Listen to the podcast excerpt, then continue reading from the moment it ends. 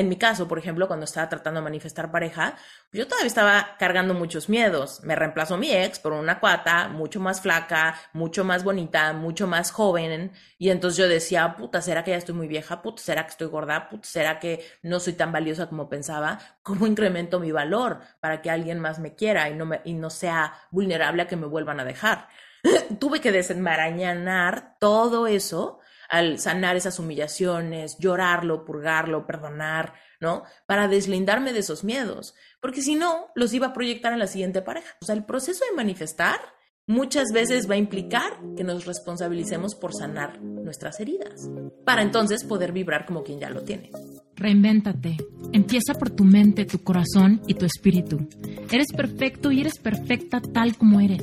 Solo tienes que darte cuenta. Libérate de tus complejos, de tus creencias limitantes, crea tu vida y recibe todo lo que necesitas. Asume ya la identidad de quien anhelas ser. Yo soy Esther Iturralde, Life Coach Espiritual este es un espacio seguro para que recibas las herramientas, las epifanías y los parteaguas para que de una vez por todas te liberes del deber ser social, cultural o religioso. Mi misión es abrir brecha, hacer las preguntas incómodas para que conectes contigo y con Dios. El resto lo decides tú. Hola, bienvenida, bienvenido a este episodio. Te quiero compartir algunas preguntas que me hicieron al respecto del proceso de manifestar algunas cosas que de repente se complican o se tornan lentas.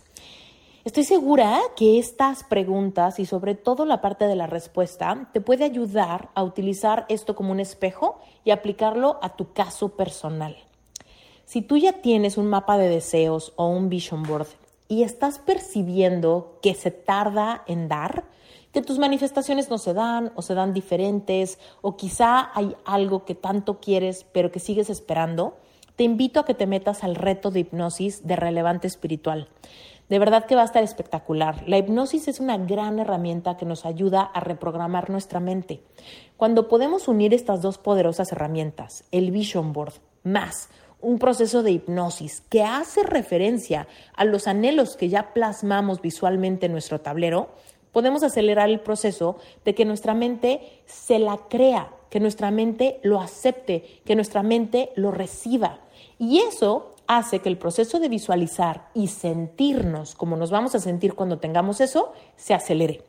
Recuerda que la paradoja de la manifestación es que yo me tengo que sentir como quien ya lo tiene para tenerlo. ¿Qué? Aquello que tu corazón anhela. Entonces, te invito a que te metas a este reto. Es exclusivo para los miembros de Relevante Espiritual. Y si tú no sabes qué es Relevante Espiritual, pues es mi grupo de estudio mensual. Tenemos una plataforma con clases mensuales, semanales, eventos especiales y en esta ocasión un reto de hipnosis de 40 días. Iniciamos el primero de septiembre. Únete y empieza a hacer esta hipnosis con nosotros todas las noches desde tu casa, el mismo audio antes de dormirte. Es una herramienta sumamente fácil. Incluso si tienes una vida muy complicada, lo puedes hacer. Y si ya tienes tu tablero, tu vision board, espectacular. Si por alguna razón nunca has hecho un vision board y no sabes cómo hacerlo, tampoco te preocupes, porque dentro de Relevante Espiritual están las clases donde te explico cómo se hace.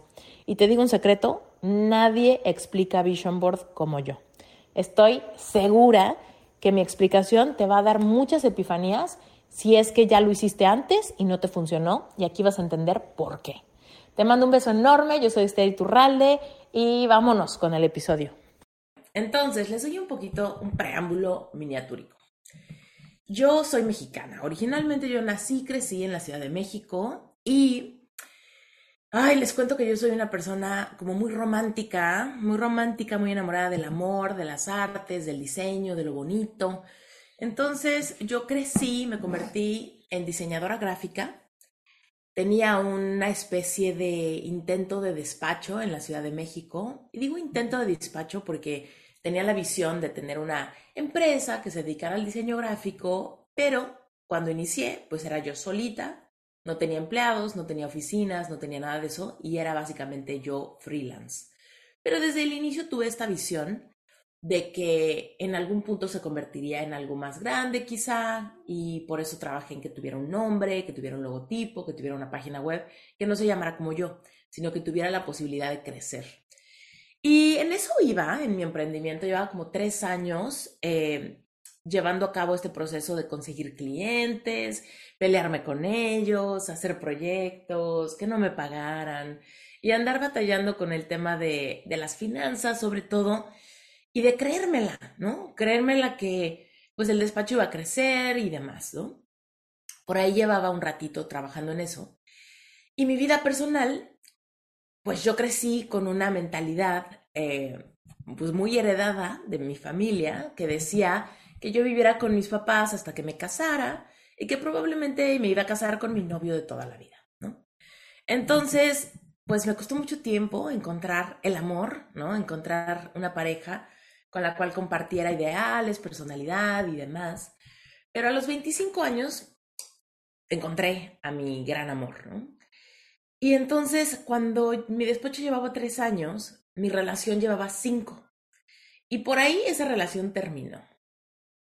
Hoy entiendo que mi vibración estaba por los suelos, andaba yo muy, muy, muy triste, muy fracasada, me sintiéndome muy, muy desmoralizada, la autoestima muy lastimada y no lograba avanzar para, para ningún lado.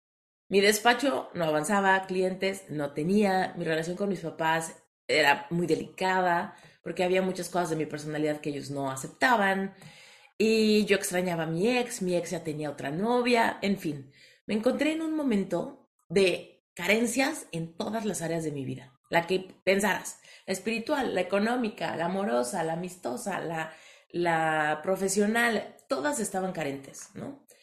Y por ahí llegó a mi vida un libro que es el libro del poder de la alabanza. Si has leído mi libro o has escuchado mi podcast, seguro esta historia te la sabes de memoria.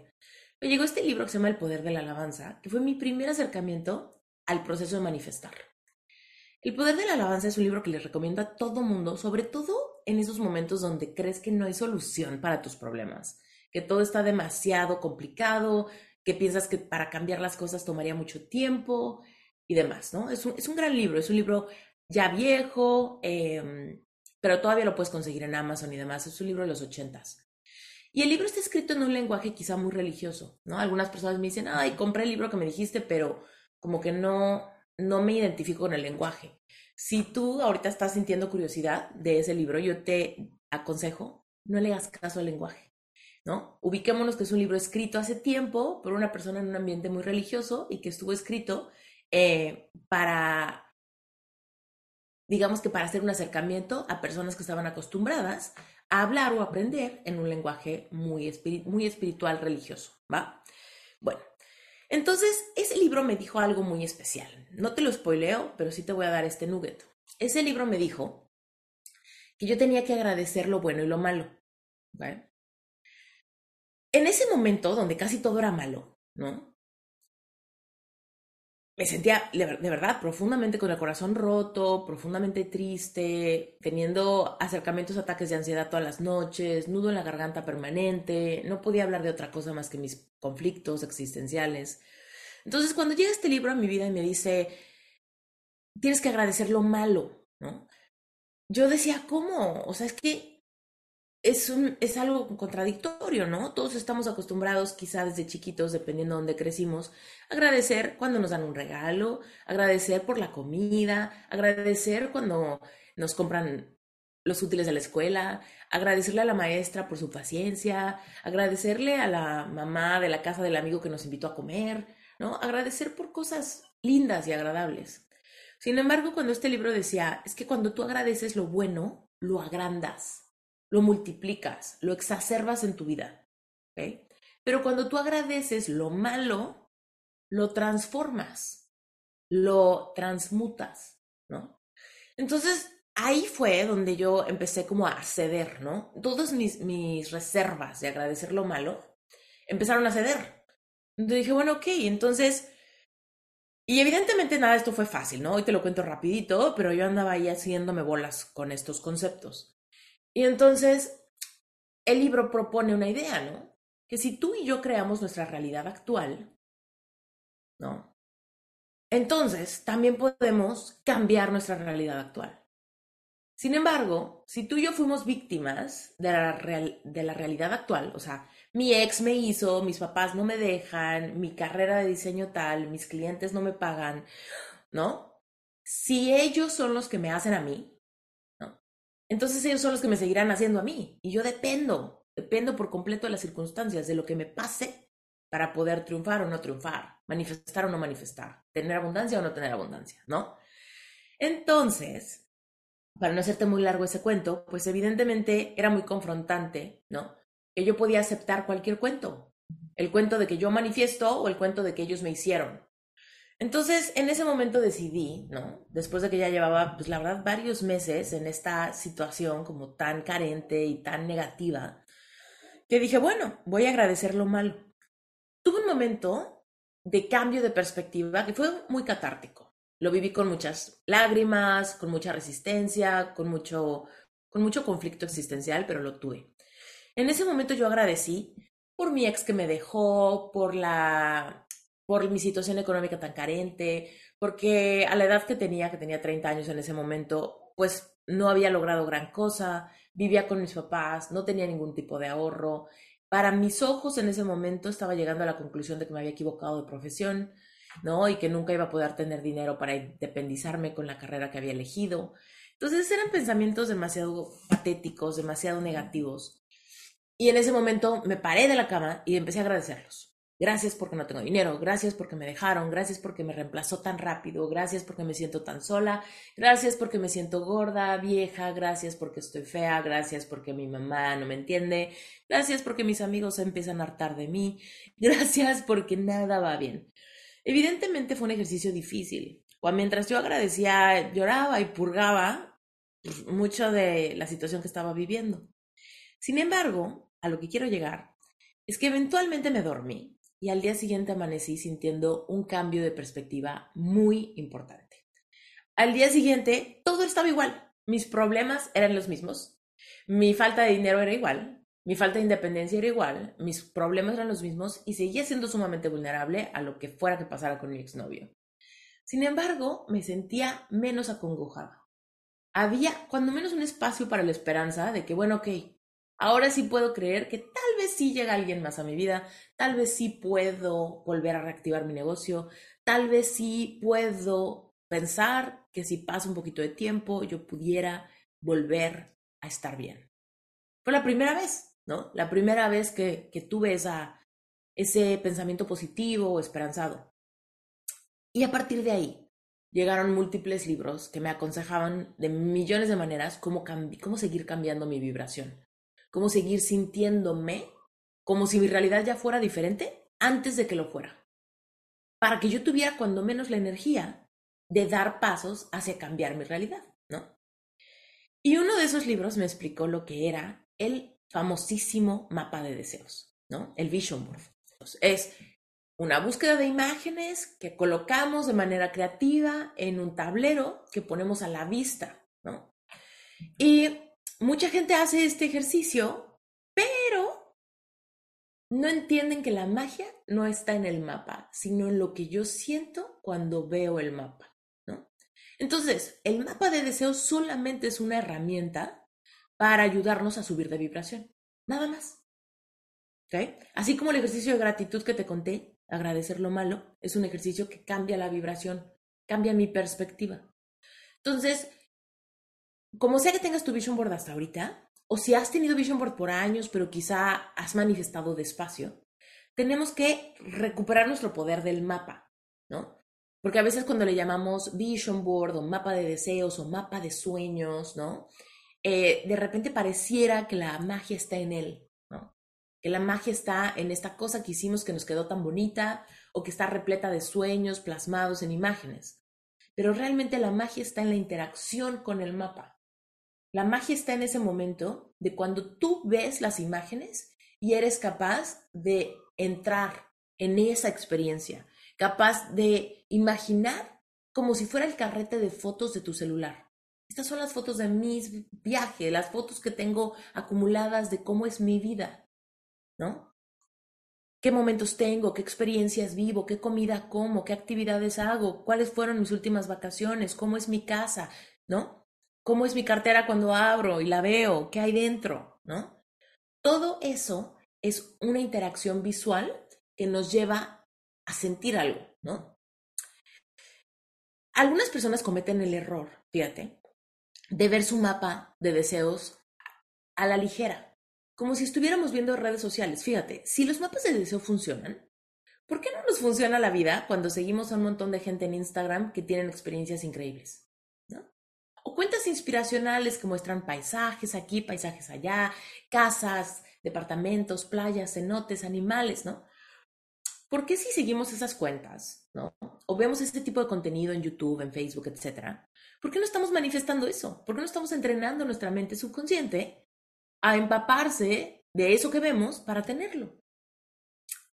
Porque la e, elección de las fotos que funcionan para hacer esta interacción con ellas es muy personal. No cualquier foto ni cualquier experiencia necesariamente es un sueño mío, ¿no?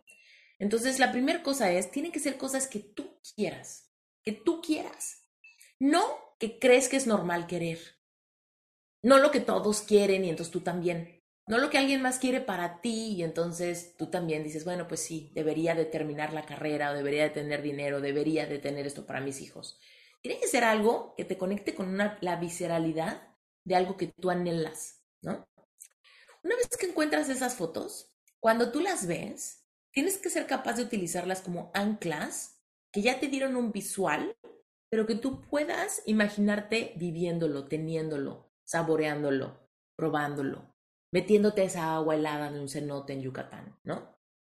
O manejando ese carrazo que se siente tan rico el volante y que huele a nuevo. O abriendo la cartera y viendo que hay abundancia de economía, ¿no? De dinero. O agarrando la mano de esa pareja que quieres manifestar en ese cafecito donde están pasando una tarde súper rica, ¿no? Tienes que ser capaz de sentir las emociones de ya tenerlo. Las imágenes solamente te sirven como un ancla visual para darle detalles a tu mente creativa, ¿no? Detalles, el color de la pared, el, eh, la luna, eh, la calidad de la arena de la playa a la que quieres estar, ¿no? La blusa que te quieres poner, ¿no? Qué tan rosa está el atardecer que estás viendo desde un velero en Carilles, ¿no? No sé qué cosa quieres, pero el punto es que tienen que ser cosas que te hagan vibrar, tienen que ser cosas que te emocionen, tienes que ser cosas que en serio te mueres de ganas por vivir y experimentar, ¿no? Para que cuando veas tu vision board sea esta interacción de ver el vision board la que eleva tu vibración y la que te hace sentir cuando menos un poquito mejor de como estabas antes de ver tu vision board para que empieces a hacer un campo electromagnético de eso que está en tu mente.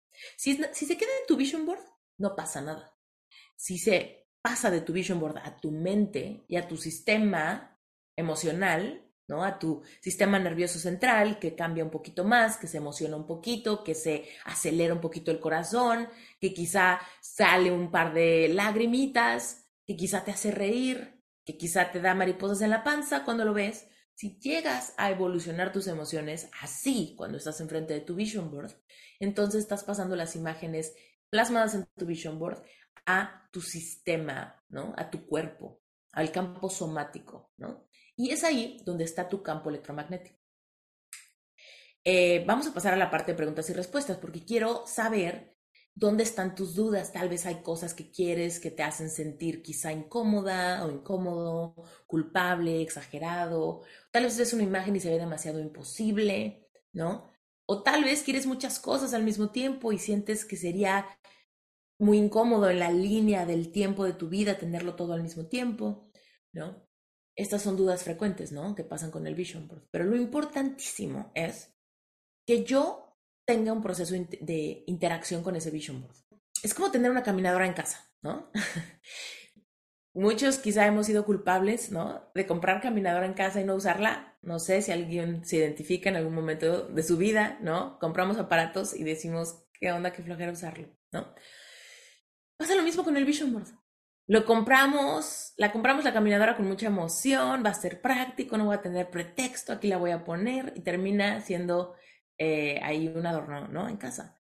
Con el Vision, por desgraciadamente, a veces pasa lo mismo.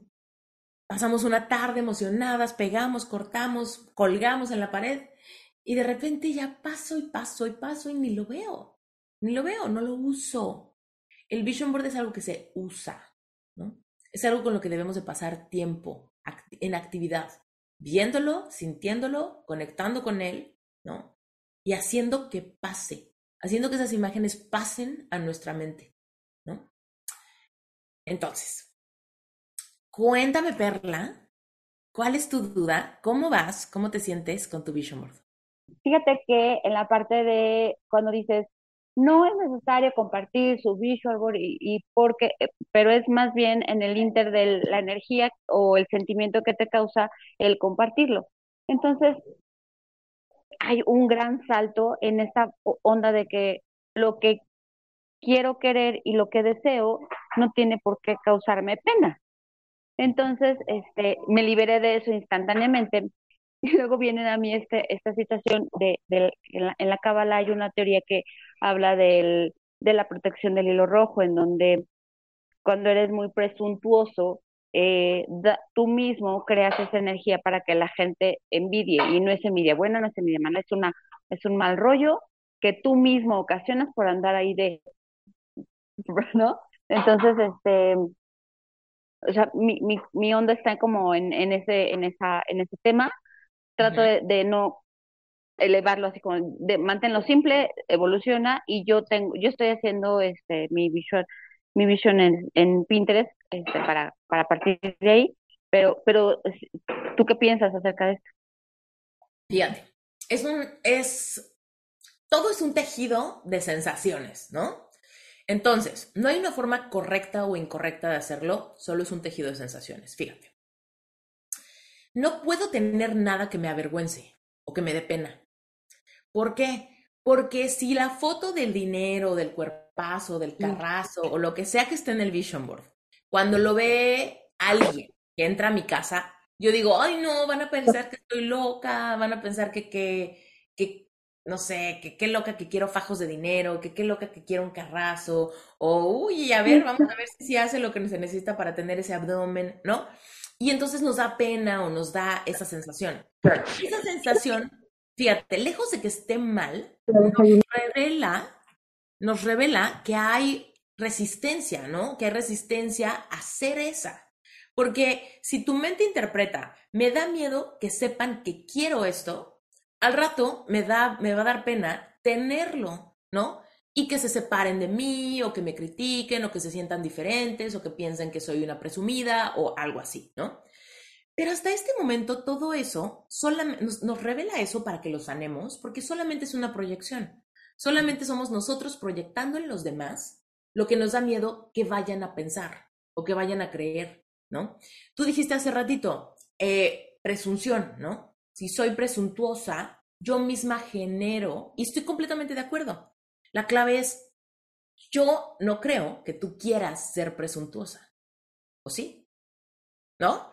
La cosa es que pensamos que vamos a vernos presuntuosos porque tenemos un juicio ante lo que queremos que parece ser muy grande. Pero muchas veces nosotros queremos tener un montón de cosas y queremos compartirlo con la gente que amamos, ¿no? Queremos tener un yate porque nos imaginamos qué increíble sería que nos fuéramos con todas nuestras amigas, o con nuestros hijos y nuestra pareja, o con nuestras papás y los llevemos a un viaje sorpresa que siempre han querido hacer, ¿no? No queremos decirles, ah, yo me fui a París y me encantó y la pasé increíble, amiga, y lástima que tú no has ido nunca, ¿no? Eso es una cosa muy presuntuosa, ¿no? Es que tengo un cuerpazo y me cuido increíble y la verdad es que es mi genética y la verdad es que pues sí estoy bien buena. No, no queremos hacer eso, ¿verdad? Pero proyectamos nuestros miedos pensando que los demás van a vernos así. Entonces, si tú sí eres presuntuosa, sí creo completamente el hilo rojo, sí creo que generamos eso. ¿Por qué? Porque algo, o sea, la ley de la vibración dice que atraemos cosas que están vibrando en la misma frecuencia. Entonces, presunción no necesariamente atrae esa presunción. Puede ser, o sea, atraes presunción, personas igualitas que tú, o también atraes personas sensibles a esa presunción. Personas que van a juzgarla, personas que la van a identificar, personas que la van a ver, personas que les va a molestar, que les va a picar, Entonces, generamos esa dinámica de lucha. Yo creo que lo que tengo, fíjate, la presunción es, yo creo que lo que tengo me hace quien soy. La ley de la atracción y todo esto dice que yo tengo que ser antes de tener cualquier cosa, ¿no? Entonces, generalmente la presunción es la proyección de una herida. Como, no creo que yo sin esto soy suficiente, lo busco, lo persigo y cuando lo tengo lo muestro con esa presunción. Mira mi carro, mira mi casa, mira mis viajes, mira mi, mi cuerpo, mira mi novio, mira mi, mis hijos perfectos, familia ideal, ¿no? Pero desde un rollo de, ahí está, valídeme mundo, porque tengo esto, porque he logrado esto en mis fuerzas, ¿no? Porque tengo más que tú, porque mi vida es perfecta o X, ¿no? Pero en realidad si le rascamos a eso, es cáscara de huevo, son puras cáscaras. Porque entonces cuando por alguna razón no tengo algo, ¿no? Me desmorono, ¿no? Esta forma de manifestar habla de sincerar los sueños del corazón, de decir, que llegue alguien a tu casa y vea tu vision board, por ejemplo, y suponte que tienes ahí, no sé, una casa en la playa que quieres manifestar un día, ¿no? Y alguien llega y dice, ¿qué onda con esa casa en la playa? Y tú, uff, pues que me estoy atreviendo a querer este sueño. Tengo un amor por la playa increíble. Para mí sería lo máximo vivir en, no sé, en Puerto Escondido y tener una casa así. Imagínate cuando tenga mi casa que me vengas a visitar, la pasaríamos increíble o no, y le dices eso a tu amiga o a tu pareja, bueno, a tu mamá o a tu papá o quien sea, tu pareja probablemente va contigo a la calle, a la casa. Pero el punto es, nosotros somos los que activamos o, desactivamos actuar desde una herida y ser presuntuosos. Sería una elección, ¿no? Entonces, cuando, cuando algo nos da pena, vergüenza o nos preocupa que podamos parecer presumidos, presuntuosos, mamones, ego, ególatras, eh, incluso sé, avaros, ¿no? Todo eso es una proyección. Es algo que yo creo que pudiese ser, por ende creo que los demás lo pueden pensar de mí. Y entonces voy por la vida preocupado por eso, por ende es lo que atraigo, ¿no? Entonces ahí tendrías que deslindarte de eso. Primero, que nada de lo que tengo me dé pena, ¿no? Listo. Eso ya lo lograste bien. Ahora, que nada de lo que quiero me preocupe en términos de cómo lo van a interpretar los demás. Porque solamente me estoy proyectando. No hay forma de que yo pueda saber que ellos lo van a ver de esta manera. Segunda, lo, digo, tercera, lo único que yo puedo controlar es hacer un check-in conmigo misma y asegurarme de que mis pies siguen pegados al piso. ¿No? Que no me estoy volviendo otra persona porque estoy manifestando cosas. Fíjate, el dinero como tal, la energía del dinero es un expansor. Una mala persona, si tiene mucho dinero, se convierte más mala persona, ¿no? Puede hacer más maldades, ¿no? Puede hacer más cosas egoístas, puede contaminar más el mundo, puede hacer más tranzas, puede robar más fácil, puede, ¿no? Porque el dinero es un expansor, es una energía que, no, que es neutral, no es ni buena ni mala, solamente nos permite la expansión de quién somos. Pero ¿qué pasa cuando hay una buena persona? Puede ser más generoso, puede ser más amable, puede hacer más cosas por el planeta, puede hacer más cosas por los animales, puede hacer más cosas por los necesitados, ¿cierto? ¿No? Entonces ahí es donde decimos, ¿qué tipo de persona soy yo? Es lo que voy a expandir, ¿no? Mucha gente dice, ay, ¿qué tal persona? Cuando empezó a ganar más lana en su chamba o cuando su negocio despegó, se volvió súper raro, se volvió súper prepotente, se volvió súper presumido. Yo lo que creo es, esa persona siempre fue así, solo no tenía que presumir, ¿no? Solo no tenía con qué, ¿no? Y su carencia era lo que lo mantenía en una aparente humildad. Entonces, hay que hacer un check-in con el corazón. ¿Yo quién soy? ¿No? ¿Yo por qué quiero lo que quiero? ¿Lo quiero compartir con los demás? ¿Yo quiero bienestar para los, todos los involucrados. Cuando yo tenga este carrazo me va a encantar eh, llevar a la gente conmigo, ¿no? Cuando yo tenga esta casa voy a hacer reuniones familiares donde quiero que todo el mundo se sienta aceptado. Cuando yo tenga lana voy a, voy a ser generosa con la gente que esté al lado mío. Si alguien necesita, alguien que yo amo necesita, voy a ser generosa para darle a manos llenas y no pedirle de regreso esa lana, ¿no? Y entonces, haciendo ese check-in con tu corazón, te vas a dar cuenta que no tienes por qué preocuparte de que la gente conozca los anhelos de, tu corazón. e incluso cómo se van manifestando. Porque tú vas a proyectarles a ellos tu sencillez, tu generosidad, tu ganas de compartirlo, o no, ¿no? ¿Va? Entonces, eh, cuando algo nos da pena, fíjense, cuando tú dices, híjole, sí, Esther, está bien, yo quiero que todo el mundo vea mi vision board, pero hay una parte que no, que no quisiera que vean, ¿no? ¿Por qué? Porque tengo una parte ahí como muy amorosa, ¿no? Yo tenía 400 fotos de parejas en mi vision board, el primero que hice. Lo que más quería manifestar era amor romántico. Yo tenía un titipuchal de fotos así de parejas besándose, eh, haciendo el amor, ¿no? Así. Y entonces era como de, ay, qué pena, ¿no? Qué pena que vean. O sea, qué tal que mi mamá ahí viendo así como, ¿qué es esto? Soft porn, este vision board, ¿no? Y yo decía como, pues ni modo, ni modo, porque, porque ¿qué, mi ¿qué mamá no va a querer que yo tenga, cuando llegue ese amor a mi vida, no quieres que tenga un matrimonio sano, donde realmente haya amor, donde realmente haya atención, ¿no? Donde realmente haya atracción, polaridad, donde realmente seamos amantes, ¿no? Y entonces, como que hice esa paz conmigo, y ya, ¿no? Yo estaba dispuesta a contestar cualquier pregunta, ¿no? Cuando la gente entraba a mi vision board, ni caso le hacían, ni caso le hacían. La verdad es que todo estaba puesto en mi mente, yo lo van a ver, lo van a analizar, se lo van a memorizar. Pasaban y lo veían como si fuera un collage de stickers de animalitos, o sea, ni caso le hacían. Era toda una proyección, yo estaba como hiper atenta, ¿no? Porque me sentía vulnerable, como que, ah, dejé mis calzones ahí, los van a ver, ¿no? Pero no, nadie, los nadie lo veía, nadie le prestaba atención decían, ay, ella y sus, sus sueños, ¿no? Sus cosas, sus estrategias creativas, ella rara, ¿no? Pero nadie le ponía atención. Hasta que empecé a manifestar cosas que yo era la que les decía, no, es que mira, mira esta foto y mira esta foto, son iguales, ¿no? Y me decían como, ah, ah, sí, ¿y qué? ¿Qué significa? ¿No? Y yo, pues es que esto yo lo puse hace tres años. Ah, ¿y en dónde lo pusiste? Ah, en ese corcho que estaba en mi recámara. Ah, no, ni idea, ¿no? Entonces, luego somos nosotros que estamos hiper, hipersensibles ante lo que la gente va a juzgar y pensar y tal. Y realmente la gente muchas veces lo, lo pasa. Pero bueno, te contesté, Perla. Total, totalmente, sí, viene, viene como de esa intención interna, ¿no? De, lo que le vas a proyectar. Muchas gracias porque así tenía ese conflicto, no nada más con el vision, como con, con varias cosas y creo que ahí está un gran punto por el la falta de manifestación. Muchas gracias. Saludos a toda la sala. Y fíjate que, nada más como una cosita adicional, conforme vamos teniendo éxitos en la vida, cuando, por ejemplo, imagínate que te ascienden en tu chamba o, no sé, te ganas un premio por alguna cosa que, que haces increíblemente bien y sientes un poquito que no puedes como celebrarlo mucho porque, pues no, ya, bueno, ya, gracias, ¿no? Eso es una muestra de falta de amor propio.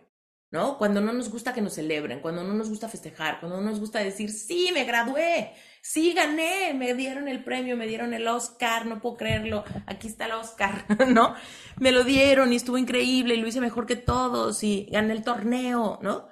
Si no podemos celebrar por algo, porque nos sentimos como de, ay, bueno, ya bájale, bájale de crema a tus tacos, eso es una falta de amor propio. Eso es mantener a partes de nosotros, ¿no? A nuestra niña interior, a nuestra adolescente interior, a nuestra a, nuestra parte que se esforzó, que aprendió, que practicó, que le echó ganas. Es dejarla en la esquina, ¿no? Y si hay alguien que nos dice, ay, ya, ya, ya cálmate con tu cumpleaños, ya cálmate con tu cosa, es una, esa persona es la que está actuando en envidia. No nosotros estamos actuando en presunción. Porque estamos hechos para celebrar lo que pasa en nuestra vida, ¿no? Y va a haber momentos, querida, donde si alguien está, si alguien dice, ay, ya bájale con tus éxitos o con tus cosas, esa persona quizá es una fuga de energía en tu vida, ¿no? Y hay veces que pasa, ¿no? A mí un día me pasó muy fuerte con una ex amiga, ¿no? Que, pues sí, yo estaba muy muy en mi rollo de estoy cumpliendo mis sueños, me acaba de certificar como coach y estaba yo muy contenta con eso, ¿no? Estoy, me certifiqué y tal. Y ella se burló de mí, ay, como ya eres coach, ¿no? Como ya eres coach, ya sabes todo, ¿no? O algo así. Y yo te lo juro que hice un check-in conmigo y dije, ¿será que me estoy volviendo la sabelo todo? ¿Será? ¿Será? Y te lo juro que en ese momento yo dije, la verdad es que no, o sea, casi no hablo con ella, lo único que hice fue postear algo en redes sociales, ni siquiera fue una conversación directa, ¿no? Y pues sí me lastimó, haz de cuenta, y en mi mente fue, ¿realmente somos amigas? ¿No? Y ya de ahí fue como, pues la verdad es que no. O sea, ¿por qué este apego a tener que ser amigos de todos los amigos que hemos hecho a lo largo de nuestra vida? Hay veces que nos separan los caminos simplemente por vibración. Y de repente digo, es que mientras que yo me mantenga siendo quien tú quieres que yo sea para que nuestra amistad se mantenga, yo no crezco. Porque tú me quieres mantener siendo siempre esta.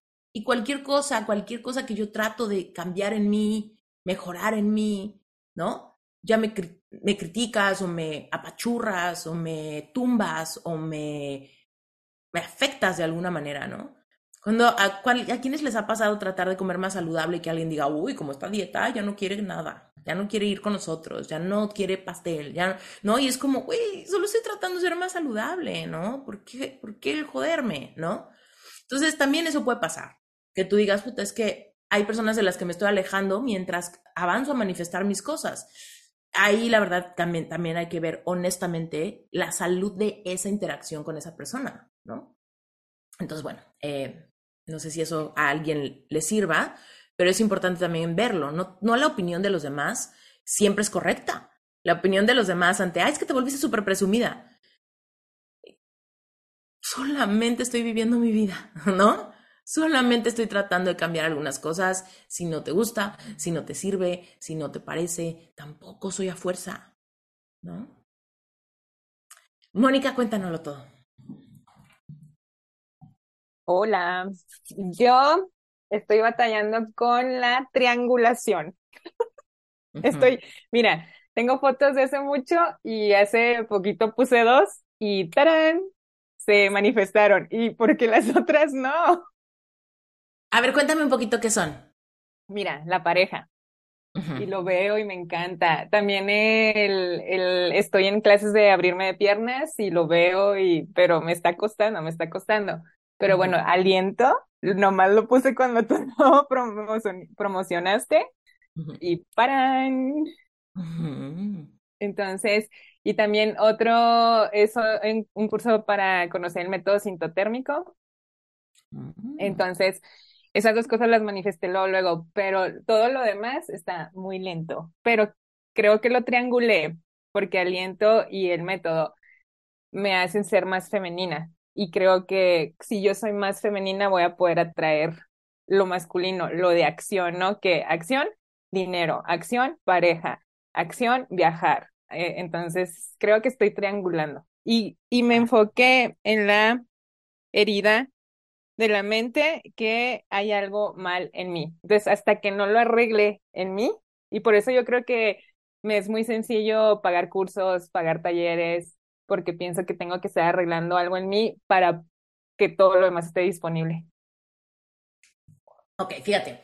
Para poner a todos en la misma página, si no se acuerdan que, a qué se refiere Moni con triangular, es cuando bloqueamos dos manifestaciones porque creemos que una es necesaria para obtener la otra. Por ejemplo, eh, supongamos que sea, quiero pareja, pero como me siento ahorita como no súper atractiva, creo que primero tengo que bajar 10 kilos y hacerme un jaloncito aquí y ponerme mi colágeno en la boca y quién sabe qué, ¿no? Y hacer mucho ejercicio para lograr ciertas metas, para que eso me haga sentir atractiva, para que entonces la pareja llegue, ¿no? Esa sería una triangulación. Hasta que yo no me vea como creo que me tengo que ver, la pareja no va a llegar. La pareja no llega porque todavía no me siento así. Y como la pareja no llega y tengo ese vacío, pues me desanimo y entonces, ¿no? Entonces son dos cosas que están como bloqueadas, ¿no? Porque estamos triangulándolas. Entonces, Moni, fíjate, algo donde veo que no estás triangulando es donde sí estás manifestando cosas. O sea, por ejemplo, Aliento me va a ayudar a ser más femenina. Ser más femenina me va a ayudar a manifestar pareja. Si no estuvieras manifestando ni una ni la otra, sería una triangulación. Ah. Pero sí manifestaste la primera, ¿no? Entonces, puede que simplemente son cosas que van a diferente tiempo. Y es que eso también me pongo así como que, ¿por qué no estoy manifestando? El, el tiempo me da coco, la neta. el cuándo, el cómo, qué tengo que estar haciendo ahorita. Sí, totalmente. Me identifico, ¿eh? Mucho tiempo yo estuve como, o sea, sí, pero cuando. Eh, fíjate, para manifestar cosas tenemos que soltar el tiempo lineal. Es que en el plano cuántico de, nuestra realidad, acuérdense que el plano cuántico solamente es una red de información y energía que se entreteje para darnos lo que consideramos, lo que consideramos nuestra realidad, ¿no? Solo es un tejido apretado de información y energía. Todo es información y energía. Tu casa es información y energía solidificada tu carro, tu situación, tu banco, tu celular, todo lo que tienes, tu ropa, todo es red y energía solidificado, ¿no? Porque el tejido está muy apretado, está apretado con certeza, con la veracidad, ¿no? Que tú le das a las cosas. Nadie de nosotros duda ni un segundo que su casa pudiese desaparecer, ¿no? Es como tú amaneces y sabes que tu casa está, y sabes que tu cocina no se ha ido, y sabes que tú, ¿no? Sabes que las cosas que están, están. Esa certeza es tan fuerte que el tejido es así, ¿no? Es así de, apretado, no cambia. Solo cuando queremos cambiarnos de casa tenemos que aflojar un tejido. Me veo en otro lugar, me veo en otro país, me veo en otra habitación, me veo teniendo otra experiencia, ¿no? Entonces vamos como aflojando un tejido y apretando otro, ¿no? Y todo el tiempo estamos, estamos haciendo eso. No hay realmente un tiempo lineal. Pero nuestra mente está acostumbrada, ¿no? Esta, esta vida tiene ayer, hoy, mañana. Entonces tú y yo no sabemos funcionar de otra manera. Entonces pensamos, ¿cuánto tiempo va a tomar? Ya ha pasado mucho tiempo, ya me gustaría que llegue, ya estoy lista, ya estoy aburrida, ya estoy cansada de esperar, ¿no? Y el tiempo empieza a convertirse en pesadez. Si el, si el tiempo se vuelve pesado, es tu vibración baja, tu vibración de impaciencia, lo que hace que el tiempo se sienta pesado. ¿Cómo dejamos la vibración de impaciencia y cambiamos a la vibración de certeza? ¿No? La vibración de certeza es quien ya tiene sus tacos, ¿no? No sé si se acuerdan. Sí, ya lo escuché y me encanta ese. Les doy un mini así a todos para que estén en la misma página. Imagínense que tienen mucha hambre. Mónica tiene mucha hambre de amor. Quiere ese hombre, ¿no? Ok. Y, le dice al, al taquero, ¿no? Al mesero del restaurante Los Tacos, quiero tres de pastor, ¿no? Y el mesero dijo, va, perfecto, sí, ahí vienen, ¿no? Mónica dijo eso al universo, quiero este, e, este hombre que llegue a mi vida y tiene estas características, le gusta hacer esto, así nos vemos juntos, tiene su vision board imágenes que le dan un referente visual de actividades que hacen juntos, de que si se agarran la mano, de que si van a este lugar, de que si caminan por esa calle, de que si van a la playa, no sé cómo sean las imágenes, ¿no? Pero por ahí, ¿no? Hay una variedad, seguramente. Y entonces Mónica está esperando ahí en la mesa, ¿no? Pero no vienen, ¿no? Mónica tiene que confiar que ya hizo su orden y que el mesero dijo, sí, claro, ahí vengo, ¿no? Pero en ese momento es donde empezamos. imagínate que en serio estás en los tacos y en serio dijeras, híjole, pero es que el mesero como que ya tardó, ¿no? Y el mesero como que no viene. El mesero, ¿qué, tal que nunca llega? Puta, ¿qué, ¿qué, tal que me voy a otro lado, ¿no? ¿Qué tal que mejor me, me salgo a ver si hay otra taquería cerca y vuelvo a hacer mi pedido, ¿no? Cuando hacemos eso es cuando cambiamos de herramienta de manifestación, ¿no? El vision board a mí no me funciona, pero tal vez el, el manifiesto de deseos. No, esto no me funciona, mejor me voy a hacer una hipnosis, ¿no? Y, y como que en vez de hacer una sensación de que vaya herramientas que nos vayan ayudando a mantener la paciencia y a quedarme donde estoy, vamos como aventando una y siguiendo, empezando de cero el pedido, ¿no? Empiezo de cero el pedido porque no creo que vaya a llegar, porque ya se tardó y yo creo que ya se fue, ¿no? Entonces, ahí es el momento donde tú te tienes que retar a pensar, si no hay tiempo, ¿no? Si no hay tiempo para el plano cuántico de posibilidades, pero para mi mente, el tiempo siempre es perfecto. Nada llega a mi vida antes ni después. Todo llega en el momento correcto, ¿no? Entonces, podríamos empezar a pensar, tal vez yo no estoy triangulando. Más bien es una realidad que si yo sano o trabajo ciertas cosas en mí, eso me permite vibrar con la certeza de quien ya lo tiene. ¿Qué hay en mi vibración que lo está atrayendo despacio? Porque es eso. ¿Qué es lo que hay en mi vibración que lo está atrayendo despacio? ¿No? Nada llega más rápido de lo que tú lo puedes contener. ¿No? Entonces tenemos que pensar, todo lo que se tarda, se tarda en mi beneficio. Porque si llega antes de que yo lo pueda contener, de que yo lo pueda sentir, de que yo lo pueda recibir a manos llenas, podría convertirse en piedra de tropiezo, ¿no? Aquí les doy un ejemplo súper rápido. La primera vez que yo lancé un curso, mi curso Epic Heart, que es uno de mis cursos como más amados y todo, la primera vez yo creí que había fracasado, ¿no? Yo hice un lanzamiento muy grande, yo pensé que iba a comprarlo mucha gente y yo creí que estaba manifestando pues, varias cosas de un trancazo. Estaba manifestando dinero, estaba manifestando éxito, estaba manifestando tribu, estaba ayudándole a gente, estaba compartiendo mi historia, estaban, muchas cosas estaban manifestando en el, al mismo momento, ¿no? Y cuando yo lo vendo, ¿no? Entraron solo seis personas. Y en ese momento yo creí, no, fui para atrás Primera, perdí dinero, porque no, no recuperé ni la inversión que hice en anuncios publicitarios. Cero autoridad, me sentía muy avergonzada de los números, ¿no? Cada vez que alguien me preguntaba, oye, ¿cuántos entraron? Yo decía, güey, cállate, vete, ¿no? Me daba vergüenza, me daban cosas, ¿no? Después terminé dando como una facilidad de pagos y entraron seis más y tenía 12 personas. Cuando yo di ese curso, o sea, que entraron y ya se los di a esas 12 personas, fue, terminé, agotada, terminé agotada, o sea, fue una experiencia muy linda, la disfruté muchísimo, me fueron personas increíbles, no gané dinero, pero gané un chingo de experiencia, ¿no? Fue nueve semanas de trabajar porque les incluí sesiones de coaching y fue una locura, ¿no? Dar ese, dar ese curso, no me lo esperaba. Si yo hubiera recibido esas 60 personas que yo esperaba en vez de 12, Moni, capaz que no estaríamos aquí capaz que yo me hubiera quemado, así de, no, no soy buena para esto, fue terrible, les hubiera quizá dado una mala experiencia, quizá me hubieran pedido el dinero de regreso porque tu curso no sirve. ¿Quién sabe qué hubiera pasado? Porque hubiera rebasado mi capacidad de sostenerlo, ¿no? Evidentemente yo tenía la urgencia, yo decía, estoy lista, estoy lista desde ayer, ¿no? Pero no era verdad. Y yo decía, claro que estoy vibrando como quien tiene 60. No es cierto. No es cierto, yo pensaba eso, pero no tenía una noción de cómo vibra quien tiene 60 no tenía esa capacidad, no tenía esa madurez, no tenía ese soporte al cliente, no tenía esa, nada, no tenía nada, ¿no? Entonces, hoy que lo veo en retrospectiva, digo, claro que sí, sí manifesté lo que era match y tardó lo suficiente para irme jalando a la vibración de quien lo, de quien lo tiene, pero de quien lo disfruta, no de quien lo tiene y lo sufre, ¿no?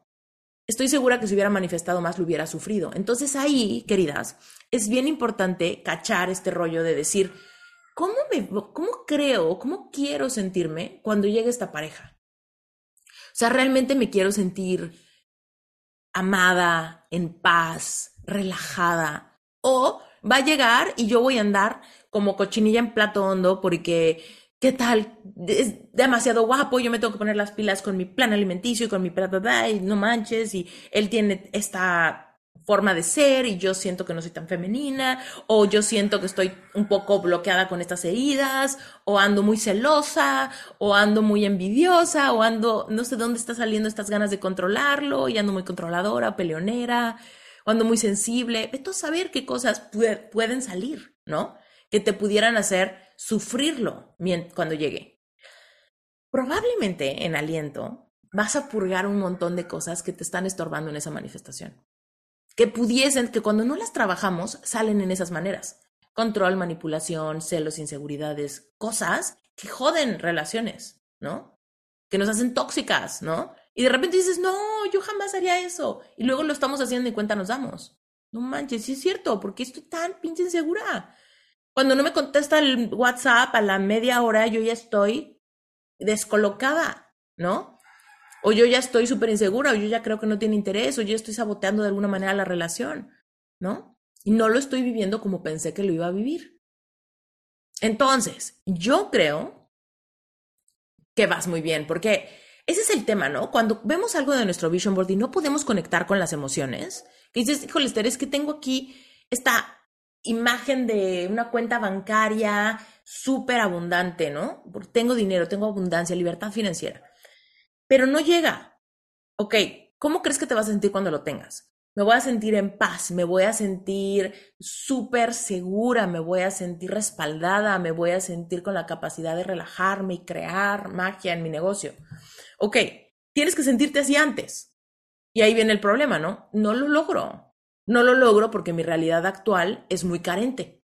Entonces, y mucha gente me pregunta, de hecho alguien me preguntó hace poquito en el grupo de Relevante, no sé si esté aquí conectada, pero me preguntaba, ¿cómo alguien se siente bien cuando no le puedo comprar a mis hijos zapatos? Cuando hay veces que me quedo sin cenar porque no tenemos comida y le di de cenar a mis hijos y yo me quedé con hambre.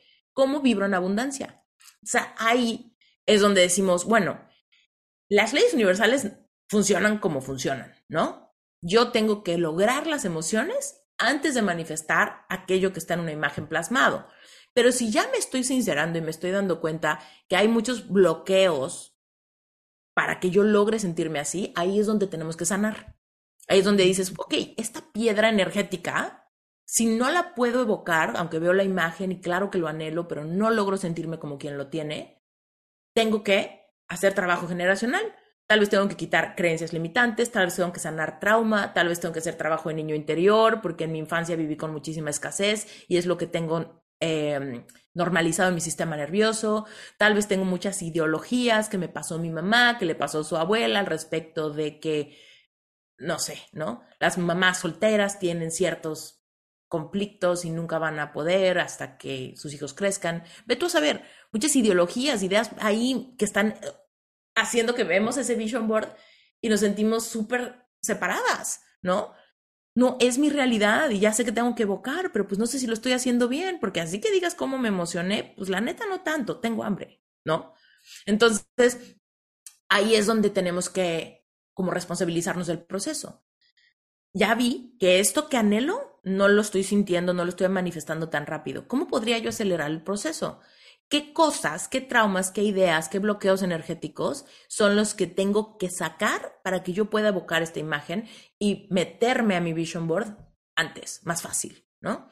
Y ahí es donde viene todo el trabajo que estás haciendo. Ok, quiero esa pareja y vienen mis tacos. ¿Qué pudiese haber en mí que me estorba, ¿no? Y cuando tú vas a hacer tu proceso de sanación, que lo estás llevando maravillosamente bien, y ves que eso fluye, entonces no estás, no estás bloqueando ninguna cosa. Solamente es cómo me mantengo paciente y me aseguro de ser yo, que acelero el tiempo, ese tiempo que no existe, pero acelero la sensación de ese tiempo al tomar las riendas de mi vida y al no quedarme así como, pues que sea lo que Dios quiere. Que llegue cuando Dios quiera que llegue. Eso es sumamente es una inmadurez espiritual completa, ¿no? Que llegue el amor de mi vida, que llegue si Dios quiere que llegue. Si no, pues Dios tal vez me quiere soltera. No, no. Si tú en tu corazón tienes el anhelo de una pareja, Dios quiere que tengas esa pareja, porque Dios puso los anhelos de nuestro corazón. No se nos ocurrieron a nosotros. Entonces, cuando le decimos, pues si Dios quiere que pase, si Dios quiere que, que provea, si Dios quiere que llegue un amor verdadero, si Dios quiere que me sane de esta enfermedad, ¿no? Es como, o sea, sí, Dios quiere, ¿no?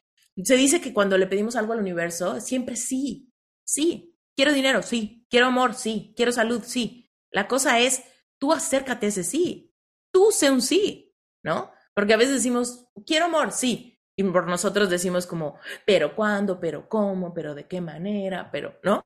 Y a ese, ese meollo es el que tenemos que destejer. Es ahí donde estamos destejiendo, quitando dudas, quitando ramas, quitando bloqueos, quitando ideologías anticuadas, caducadas en nuestra mente, ¿no? Entonces, ahí es el proceso donde vamos limpiando todo lo que nos sirve. Y hay veces que cuando nos encontramos con grandes heridas, ¿no? En nuestro corazón, pues es que me cuesta, en mi caso, por ejemplo, cuando estaba tratando de manifestar pareja, yo todavía estaba cargando muchos miedos. Me reemplazó mi ex por una cuata mucho más flaca, mucho más bonita, mucho más joven. Y entonces yo decía, puta, ¿será que ya estoy muy vieja? Puta, ¿será que estoy gorda? Puta, ¿será que no soy tan valiosa como pensaba? ¿Cómo incremento mi valor para que alguien más me quiera y no, me, y no sea vulnerable a que me vuelvan a dejar? Tuve que desenmarañar todo eso al sanar esas humillaciones, llorarlo, purgarlo, perdonar, ¿no? Para deslindarme de esos miedos, porque si no, los iba a proyectar en la siguiente pareja. Y los iba a proyectar en alguien más, ¿no? Al mostrarme súper controladora, súper tensa, ¿no? Entonces puedo manifestar a alguien sin sentirme amada. Puedo manifestar una relación donde se disuelve rápido, donde me gostean, donde me tratan mal, ¿no? Entonces decimos, ¿cómo? ¿No? Como por, por, qué pasa eso? Y es, hay a veces heridas en nosotros. O sea, el proceso de manifestar muchas veces va a implicar que nos responsabilicemos por sanar nuestras heridas, para entonces poder vibrar como quien ya lo tiene, ¿no? Pero bueno, yo creo que lo estás haciendo increíblemente bien. Yo creo que estás más cerca de lo que te imaginas.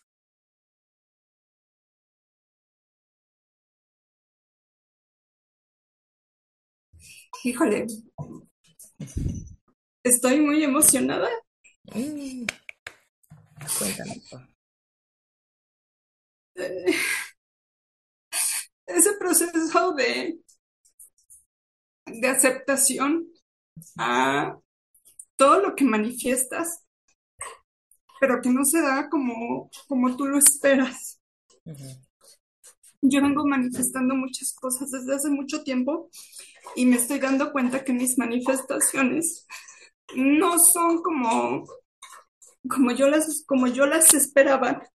Un ejemplo, eh, hace mucho tiempo yo manifesté un viaje con mi pareja y yo me propuse Chiapas. Y tenía yo una imagen muy grande, no, no visual, pero la tenía. Y, y pues los, las imágenes de Chiapas, cenotes, cosas así. Y esa manifestación llegó y en lugar de, de ser Chiapas fue Mérida. Fue un viaje muy padre, la pasamos muy bien, pero mis manifestaciones se van tornando no exactamente como yo las quiero. Otro ejemplo, eh, esas manifestaciones pues obviamente son con, con mi pareja. Eh, yo manifiesto una casa bonita y se va dando, pero no en el lugar que yo quiero, entonces así como que entro en, en conflicto conmigo misma porque ya no sé si estoy no estoy triangulando adecuadamente, si no estoy manifestando adecuadamente, o si en el caso de mi pareja yo siento que él necesita sanar muchas cosas, pero no, él no, no se abre a, este, como que a mí me ve muy bien, ve que lo que estoy haciendo, todo lo que vengo trabajando contigo, me ve súper bien, pero como que él no lo acepta para hacer lo mismo. Digo, tampoco es eh, obligarlo, pero yo siento que a veces sus, sus miedos son los que me bloquean a mí. Entonces, no sé cómo trabajarlo. Esa es, esa es mi duda y esa es mi, mi inquietud. Ok. Primero que nada, gracias por la confianza de contarnos y de mostrarte vulnerable, porque es eso es lo más valioso, ¿no? De estos procesos de manifestación. Si no me sincero de qué es lo que estoy viendo, qué es lo que estoy sintiendo, eh, solamente estamos dándole vueltas, ¿no? A la cosa sin ir realmente al, al problema. Fíjate. Somos nosotros muchas veces los que aseveramos que la manifestación no se dio y se dio diferente. Porque, por ejemplo, yo podría decirte que Chiapas sigue en camino. Es lo que te decía, yo ahorita escucho las, las inquietudes de, de, las demás y es cuando empiezo, ah, o sea, a lo mejor este, eso apenas viene. Exacto, eso apenas viene, no tiene que ser,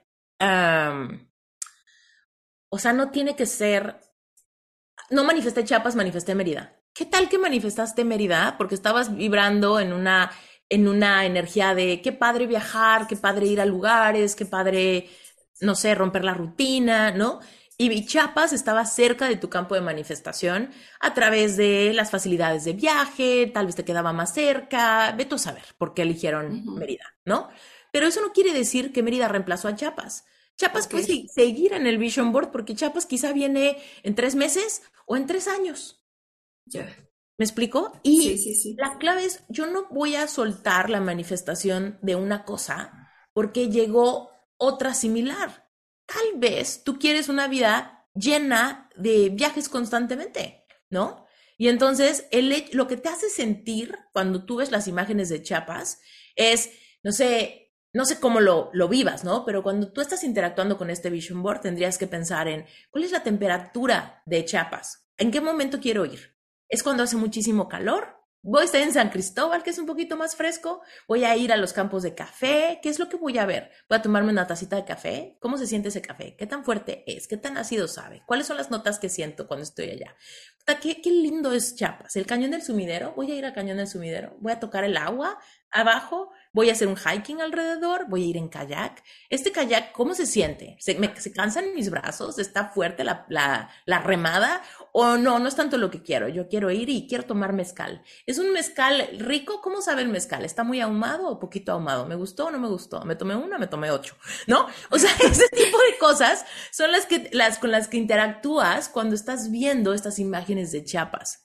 Me meto ese cenote, está fría el agua, me gusta ese frescor, me asusta lo frío que está, me salgo rápido, me ¿sabes? Todo eso es, si yo estuviera ahí, ¿qué está pasando? ¿Qué estoy haciendo? ¿Qué estoy comiendo? ¿Con qué, qué cuál es mi estado de ánimo? ¿Sabes cuántas personas manifiestan un viaje por el que han soñado por siempre? Solo para irse a pelear con su pareja, solo para irse a sentir tristes, solo para extrañar su casa, ¿no? ¿Por qué? Porque el campo, en el campo vibracional, fíjate, los lugares tienen una vibración.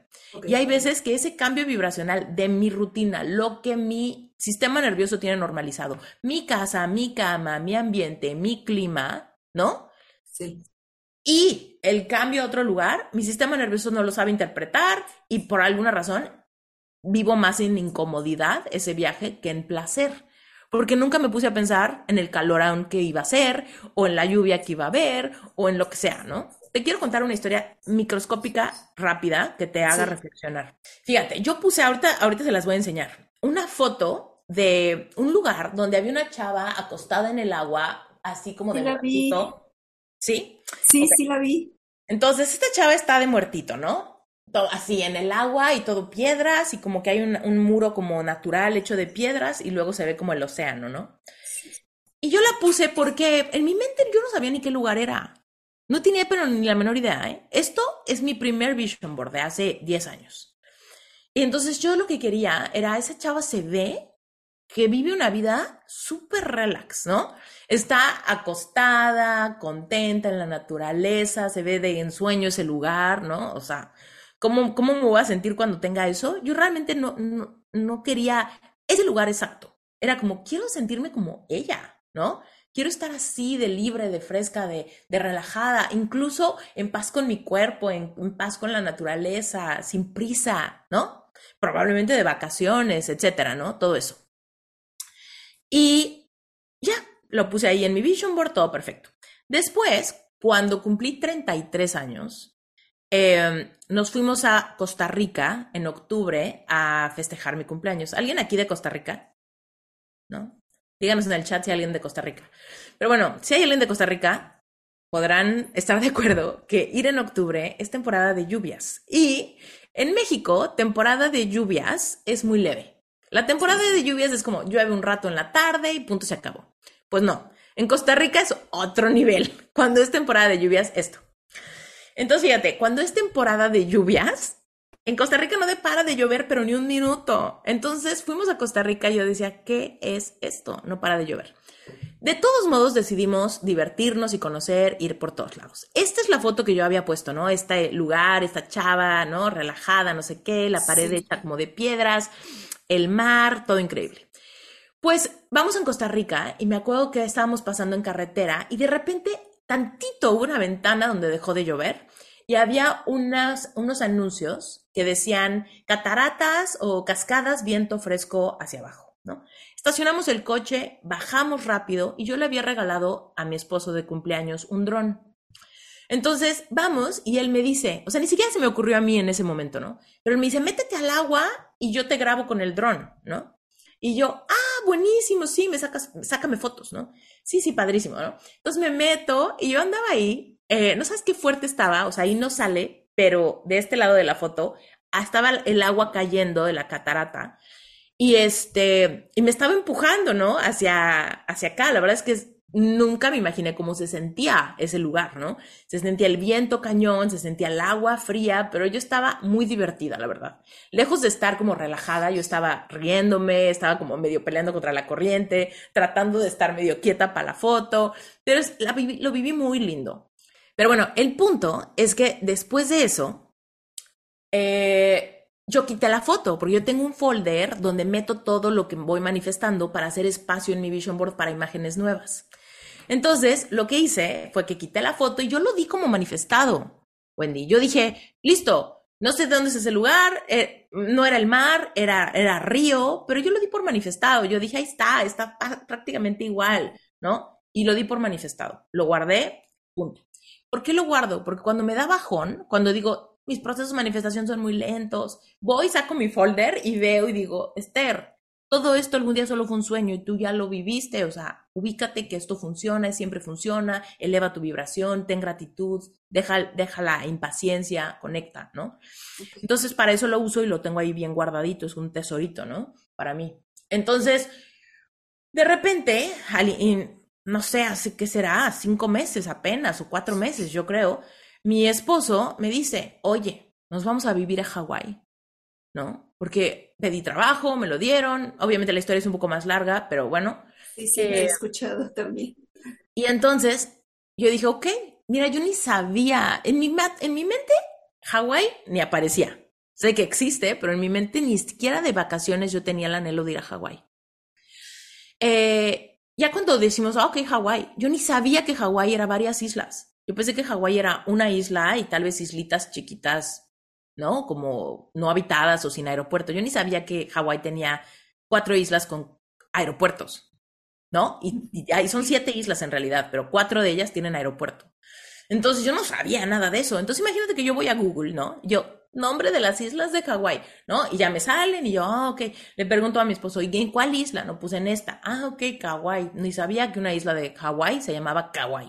Ok, perfecto. Entonces googleo y digo, cosas que hacer en Kauai. Y esto pasó hace cuatro meses, Wendy. Sí. Y de repente me sale, ¿no? Diez cosas que no puedes perderte en Kauai. Y sale un lugar, o sea, literal sale de Queen's Bath, ¿no? Es más, te lo voy a buscar. Va a salir en un segundo.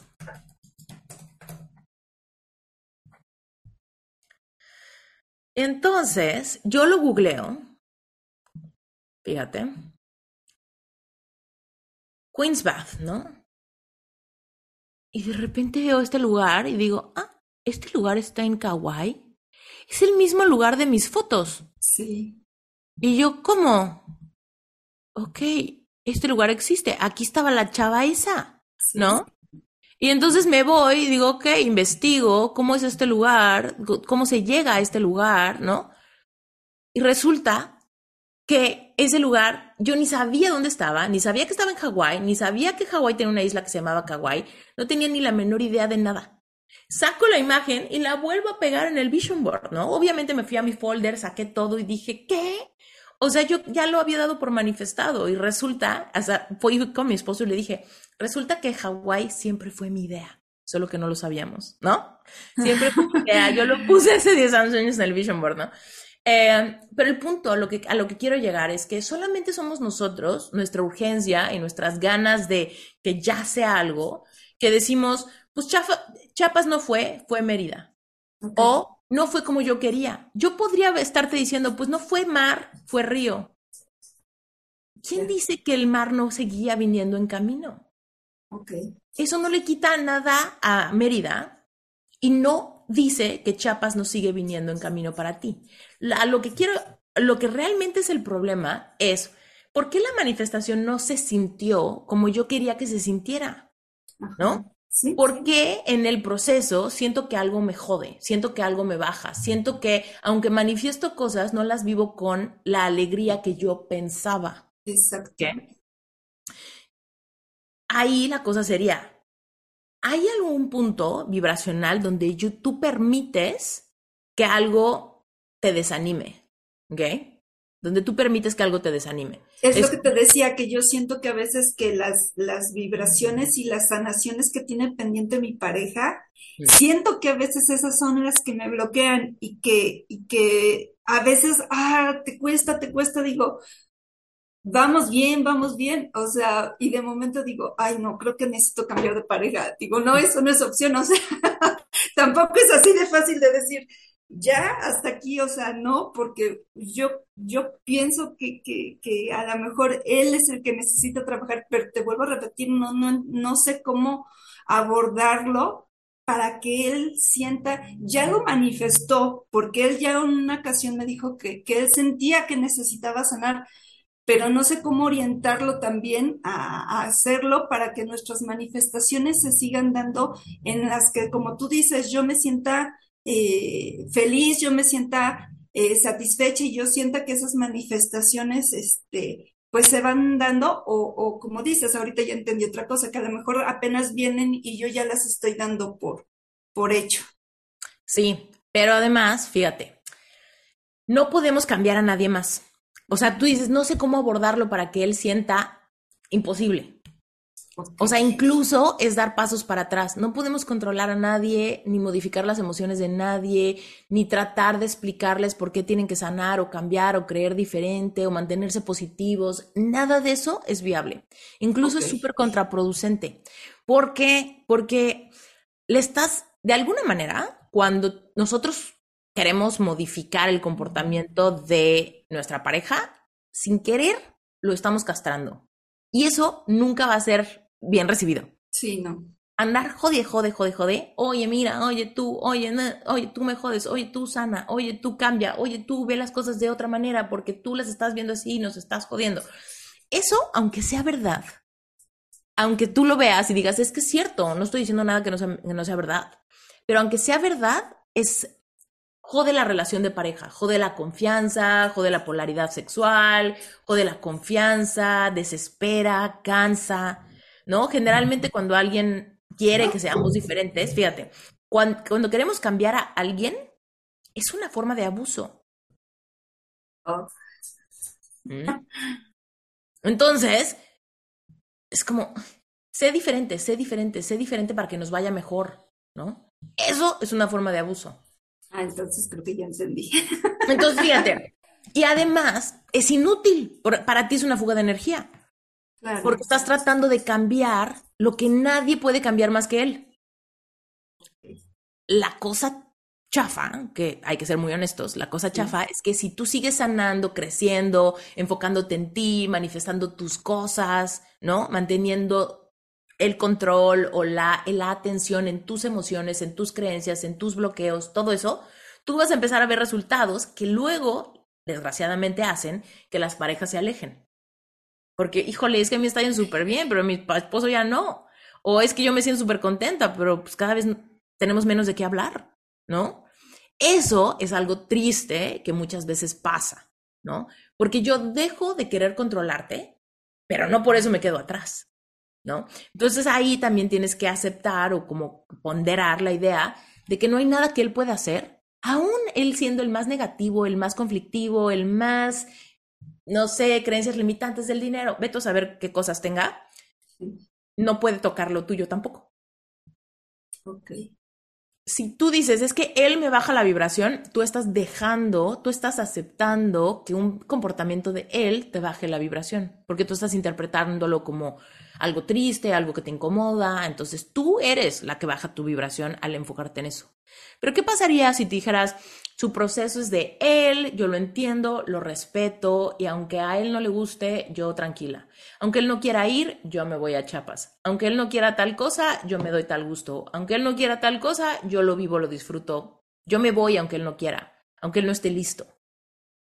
Es ahí donde muchas veces, es ahí donde muchas veces pasan dos cosas o no lo hago porque me da miedo, ¿no? Que nos estemos separando tanto y entonces saboteo mi avance, o eh, me empiezo a ir sola. Y entonces es ahí donde las parejas de repente dices, pues es que él no ha querido, yo no lo quiero controlar, pero ya cada vez tenemos menos en común y el amor se ha enfriado mucho, ¿no? Entonces eso pudiese llegar a pasar. Digo, hace rato mencionaste, ¿no? Entre entre ah, quizá un comentario, pero que ha pasado por tu mente, pues mejor me, me divorcio. No, no, no, eso no es opción.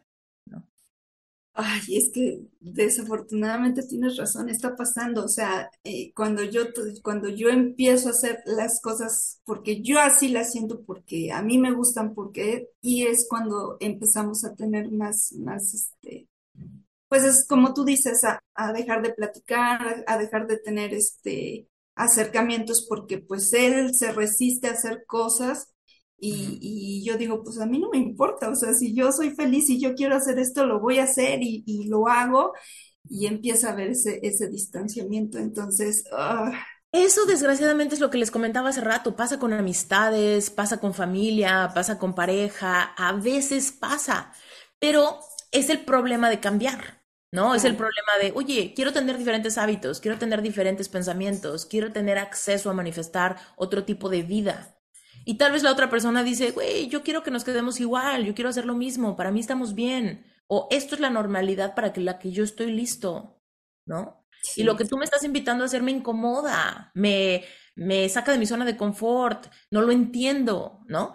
Entonces, en esos momentos es donde muchas veces hay una lucha interna, ¿no? Porque quizá le tenemos mucho cariño a alguien, nos da miedo la incertidumbre de no tenerlo, o se nos hacen marañas en la cabeza, ¿no? Sí. Híjole, pero es que el divorcio, qué difícil enfrentarlo, cambiarme de casa, qué difícil enfrentarlo, separar nuestras finanzas, qué difícil enfrentarlo, tenemos hijos, qué difícil enfrentarlo.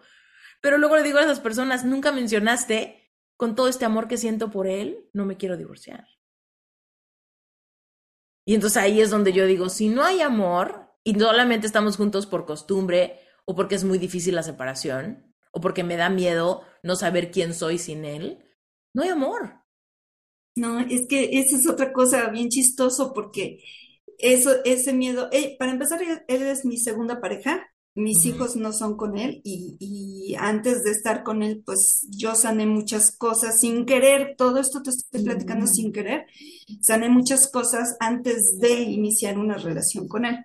Mm. Eh, yo siento que sí lo quiero, yo siento que él, él sí me quiere, pero sí como que estamos en ese choque eh, nuevamente en, en, lo que te digo, que las cosas que yo ahorita manifiesto, yo quiero, y, o sea, y él las acepta y él me ve y me ve feliz y me dice, es que sí, es que sí, que por ejemplo, el día de hoy, ¿no? Decía, es que hoy voy a hacer otro taller. Ah, ok, entonces yo voy a hacer mis cosas para que usted esté tranquila, porque nos hablamos de usted. Y me dice, para que usted esté tranquila y haga lo que yo veo que le está funcionando. Entonces te digo que viene ese choque así de... Ah". Bueno, entonces tal vez podría venir la idea de que le des el beneficio de la duda de que quizá la única razón por la que se está resistiendo es porque tú lo estás jalando. ¿Qué pasaría si en serio lo dejo? Lo suelto. Es que sí, yo creo que. Pero no de a ratos, no de a rato, de que te dejo un rato, pero luego te quiero jalar. Luego te dejo un rato, luego te quiero jalar. No, soltarlo y decirle, yo te quiero compartir todo lo que yo hago, pero no quiero que pienses que quiero que hagas lo mismo que yo. Si no te nace, si no te parece, si tú no conectas, tú lo tuyo, ¿no?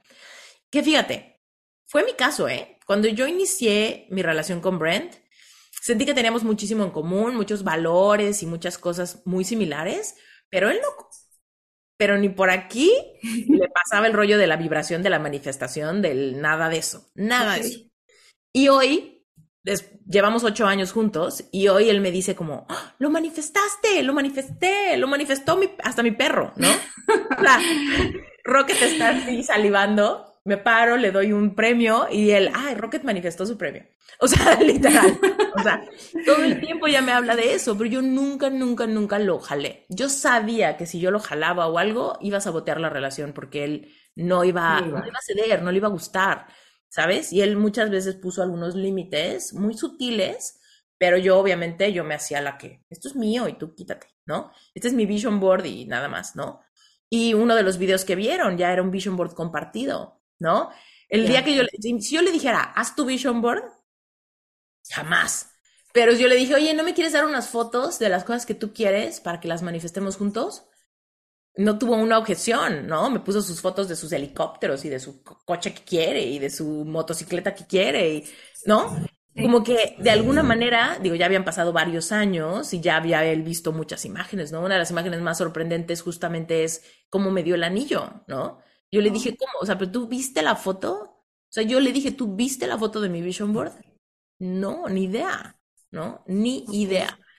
Porque fíjate, incluso él me dijo, yo te iba a dar el anillo en la casa, ¿no? Era el día de Nochebuena y él me dijo, yo fui por ti al aeropuerto. Fíjate, fue por mí al aeropuerto y luego fuimos a una pista de hielo eh, donde él pensaba que tal vez iba a estar padre ir a andar en patines y ahí me iba a dar el anillo. Yo no sé patinar. Y al güey se le olvidó. Entonces, fuimos, yo, cuando me dijo, vamos a la pista de hielo, yo le dije, no, güey, o sea, yo no sé patinar y no voy a aprender hoy. O sea, no, acabo de llegar del aeropuerto, es, es Navidad hoy en la noche, o sea, no. Entonces, no lo hicimos. Ahí medio le arruiné el plan. Ok. Y entonces él dijo, no, pues se lo voy a dar en la casa, ¿no? Y él pensaba como, pues hacerlo romántico, pero sencillo en la casa, en la cena de Nochebuena, ¿no? Sí. Pero me dijo, cuando íbamos en el coche, tú dijiste, ay, qué bonito está adornado. Y me dijo, sí, y esto fue en la calle, o sea, en la calle literal. Él me dijo, ¿quieres que nos saquemos fotos? Y yo, sí. Él nunca quiere que nos saquemos fotos. Yo siempre soy la de, hay que sacar fotos, y él es el que, ay, ya, apúrate, ¿no?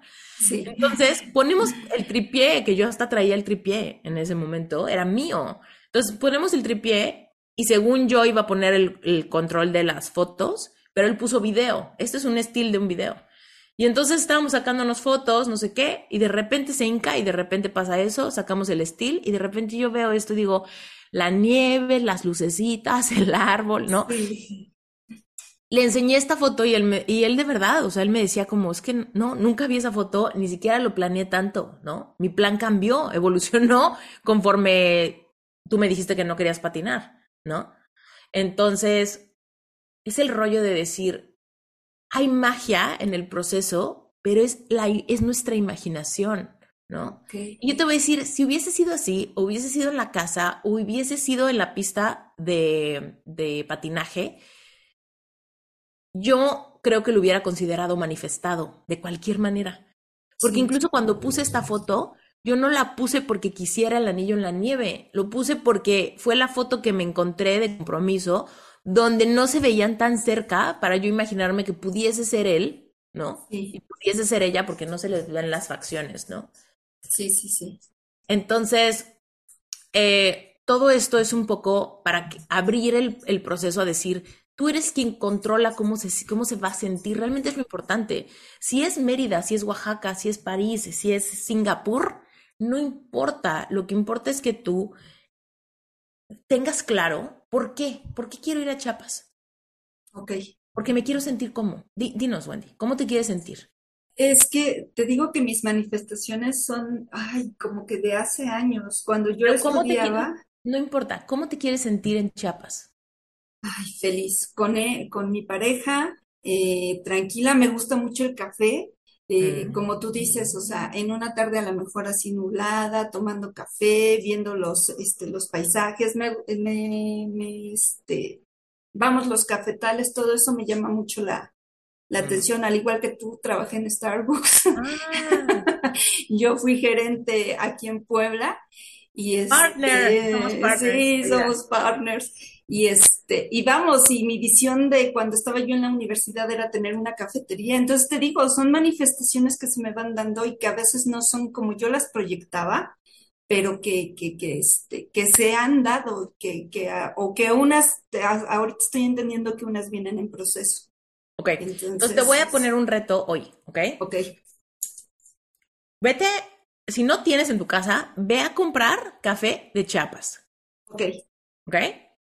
Y hoy en la tarde, hoy es domingo, ojalá llueva, ojalá llueva en Puebla. Quiero que hoy en la tarde, con tu pareja o sin tu pareja, no importa si está o si no está, pero idealmente que esté, dile, oye, nos hacemos un café, nos tomamos un cafecito, independientemente de que estás viendo una peli o de que estés adentro de tu casa, no importa que no haya paisajes, no importa. Con cada trago que le des al café, quiero que estés evocando la emoción por anticipado de que ese café te lo vas a tomar en Chiapas. De que así Ok. se va a sentir en tu boca cuando estés en Chiapas. De que vas a saber a lo que sabe ese café chapaneco. Vas a, quiero que sientas esas notas de los cítricos, de los cafés latinoamericanos, Sí, el sí, cuerpo ligero, ¿no? Si tú eres Sí. partner, sabes. Todo Sí, esto sale porque- tasting. Yo también. Entonces, haz eso, ¿ok? Ok, Quiero que analices, o sea, que te tomes esa taza disfrutándola y que en tu mente tú digas, con cada trago yo estoy en Chiapas. Ahorita Perfecto. estoy viviendo que estamos en Chiapas tomándonos un café delicioso en Chiapas, ¿no? ok, Estoy dándole a mi cuerpo, tu cuerpo no sabe si estás mintiendo, ok. ¿ok? Son tus, nuestros ojos y nuestro juicio que decimos, sí, pero pues estoy en mi casa y siempre manifiesto la mitad de lo que quiero, lo manifiesto pero no igual. Pues sí, Esther, quiero el café en chapas, pero en chapas. No, no, no. Aquí tú vas a hacer un juego con tu mente. Estoy jugando con esto porque sé que estoy más cerca que nunca a estar en chapas. Pero últimamente lo que importa es que yo me sienta con este cafecito así de, en ese deleite. Deleite de decir, qué rico estar contigo, mi amor Qué rico estarme tomando este cafecito, qué rico está, qué calientito, qué es mi café favorito de plano, ¿no? Y en serio, disfrutarlo. Y ese, esa bolsa de café chapaneco, quiero que te sirva como una ancla de Vision Board. ¿okay? Es una ancla de Vision Board, es, como un Vision Board en 3D, ¿no? Y cada que te tomas tu café, o sea, que hagas un ritual de decir, cada vez que me hago un café chiapaneco es porque estoy en Chiapas. Es porque me adelanto a sentirlo, pero sobre todo me siento feliz mientras me lo tomo. Pero sobre todo conecto con la gratitud de que vine, que pude pagar este viaje y sobre todo que mi pareja está feliz conmigo y sobre todo que él y yo nos sentimos más conectados que nunca. Ok. Y tal vez él está de malas, ¿eh? Y tal vez él está, ay no, qué pinche café tan ácido, a mí dame otra cosa. No importa que nada te baje tu vibración. Ay, mi amor, tú no disfrutas el café, no sabes nada, tómate tu coca, pero yo me estoy disfrutando nuestro café. ¿Me explico? Sí, él, podrá decir que tal vez se para, se va al baño, se tarda media hora y el café se te enfrió. Nada, te turba de tu ejercicio. Ok. Perfecto. Sí. Te platico entonces. Órale. Gracias. De nada, querida. Eh, Silvi, cuéntanoslo todo. Hello. Ah, este, yo soy la que dije que había manifestado cosas antes de terminar el Vision Board y que estaba pensando ir en el, en el Telegram. De, los objetos que realmente no me había enfocado en, el manifestar eso. Ah, por, hola a todas, chicas. Muchas gracias. Este, y de hecho aquí lo tengo. Ajá. O sea, de hecho aquí tengo cosas que, que ahorita lo estoy viendo y como que ya no me encanta, entonces lo voy a hacer otra vez. Ajá, ajá, ajá. A ver, ahí tienes experiencias, ¿no? Sonrisas, una chava como haciendo, divirtiéndose, creo que es la playa. ah, lo que quiero ahí para mí es cuenta que lo que quiero es, es este, todo lo que tenga que ver con artes marciales. Ah, increíble, me encanta. Este, porque como ya en algún momento ya he estado en artes marciales, lo quiero volver a traer a mi vida de nuevo, porque ha estado como, como eventual, o sea, he estado en karate y luego de repente estuve en kung fu, estuve en tai chi, entonces dije yo, oye, pues si ya estuve en eso, pues claro que de nuevo lo voy a tener. Entonces yo lo quiero manifestar de una manera diferente, este, con algo como que más que perdure, que sea un estilo de vida. Perfecto. Este, y por ejemplo, acá estoy yo, esto del estilo de vida también. Ajá. Es el de la danza. Ok. La danza ha estado por, conmigo años. Años conmigo, pero ahora otra vez, como de alguna forma, lo hice el dinero. Entonces, este, de alguna forma la danza eh, lo empecé a hacer diferente, o sea, tuve como unos seis años aprendiendo todo tipo de técnicas y un montón de cosas. Y es algo que me eleva, es algo que es donde yo estoy ahí, es, me eleva y manifiesto de todo cuando estoy ahí. Oye, ¿qué te detiene? ¿eh? ¿Qué te detiene de regresar a la danza o a las artes marciales hoy? Ah, bueno, a, eso voy. Ahorita estoy practicando la danza online. Es de manera online. La empecé, de que la empecé, dije, bueno, ¿cómo voy a empezar? Y estoy en una plataforma que me está gustando y de que, ah, mira qué padre. Pero pues ya se me está haciendo el espacio bien chiquito y de que yo, ay, no me puedo mover, me siento como que... este, cuando estaba en aulas, pues me ponía y hacía y todo y brincaba y, y, ahorita de que, ok, o sea, lo estoy haciendo, este es como mi ejercicio práctico de mi rutina donde lo, lo que quiero. Tengo unas semanas, ¿sabes? Entonces ya, yo, o sea, me quiero meter ahora sí de que, ahora quiero las, o sea, unas clases, ya las busqué, pero no me, no me encantan, o sea, hay cosas como que, ay, como que no. Entonces tú quieres, quieres manifestar el lugar correcto para salirte de tu casa, ir a un lugar amplio, con, con personas, con personas en persona, ¿no? No, no en línea, para que puedas como, pues no sé, sentirte más cómoda, con más amplitud, etcétera. Y aparte, porque haz cuenta que me dije a mí, es como una preparación y es lo que voy a tocar, es como lo que decían de las triangulaciones. O sea, es que es, me siento como que si me estoy preparando para ir, porque mi, mi meta, mi final o mi cosa así como de ensoñación es estar en una gira en un musical. Mm. Porque ya estuve en el teatro, ya he estado en esos ambientes y ya estuve en, una, en un musical, en el de Mamma Mía. Ya sé mm. cómo se vive. Entonces, pero ahora yo quiero, quiero estar en una experiencia como el tipo de circo, Cirque du Soleil. ¿Y fotos de eso no hay? No lo tengo, o sea, no lo tengo todavía porque dije, lo estoy haciendo en Vision Board y tengo un chorro de fotos y de que, ah, me abruma porque es como, estoy, o sea, no me cabe. Tengo como 20 experiencias, 20 cosas de áreas de mi vida que quiero poner y en un solo Vision Board se me hace bien chiquita. Oye, nadie te detiene de comprarte otro. En, creo que yo se los enseñé, ¿no? Mi Vision Board de México era un tablero tipo como el que tú mostraste y luego compré un segundo y lo puse al lado. Me generé el doble espacio. Y el que vieron en, el, en la clase esta es un Vision, está, llega hasta el piso. ¿No? Por ahí hay algunas personas que han decidido no hacerlo ni en tablero y utilizar toda la pared. Entonces, eh, que nada de eso te limite, pero te voy a dar algunos tips con lo que dijiste. O sea, evidentemente mete fotos de el Cirque du Soleil, quizá de la ciudad, quizá te quieres ir en tour, no sé si quieres que sea en México, te quieres ir a Las Vegas, te quieres ir a, no sé, ¿no? Eh, lugares donde hay eh, este tipo de shows permanentemente, quizá un contrato de un año, vete a saber cómo te lo imagines, pero todo eso es importante. ¿Qué podrías estar haciendo que sea un ejercicio que te lleve a visualizar eso? Primero que nada, cuando estés haciendo una postura y te sientas apretada, que se te queda corto el cuarto, cierra tus ojos y amplíalo. solamente, en vez de decir, ay, me siento porque si te sientes apretada mientras bailas, vas a perpetuar el hecho de bailar apretada. Tú tienes que sentirte bailando en amplitud antes de que la amplitud llegue.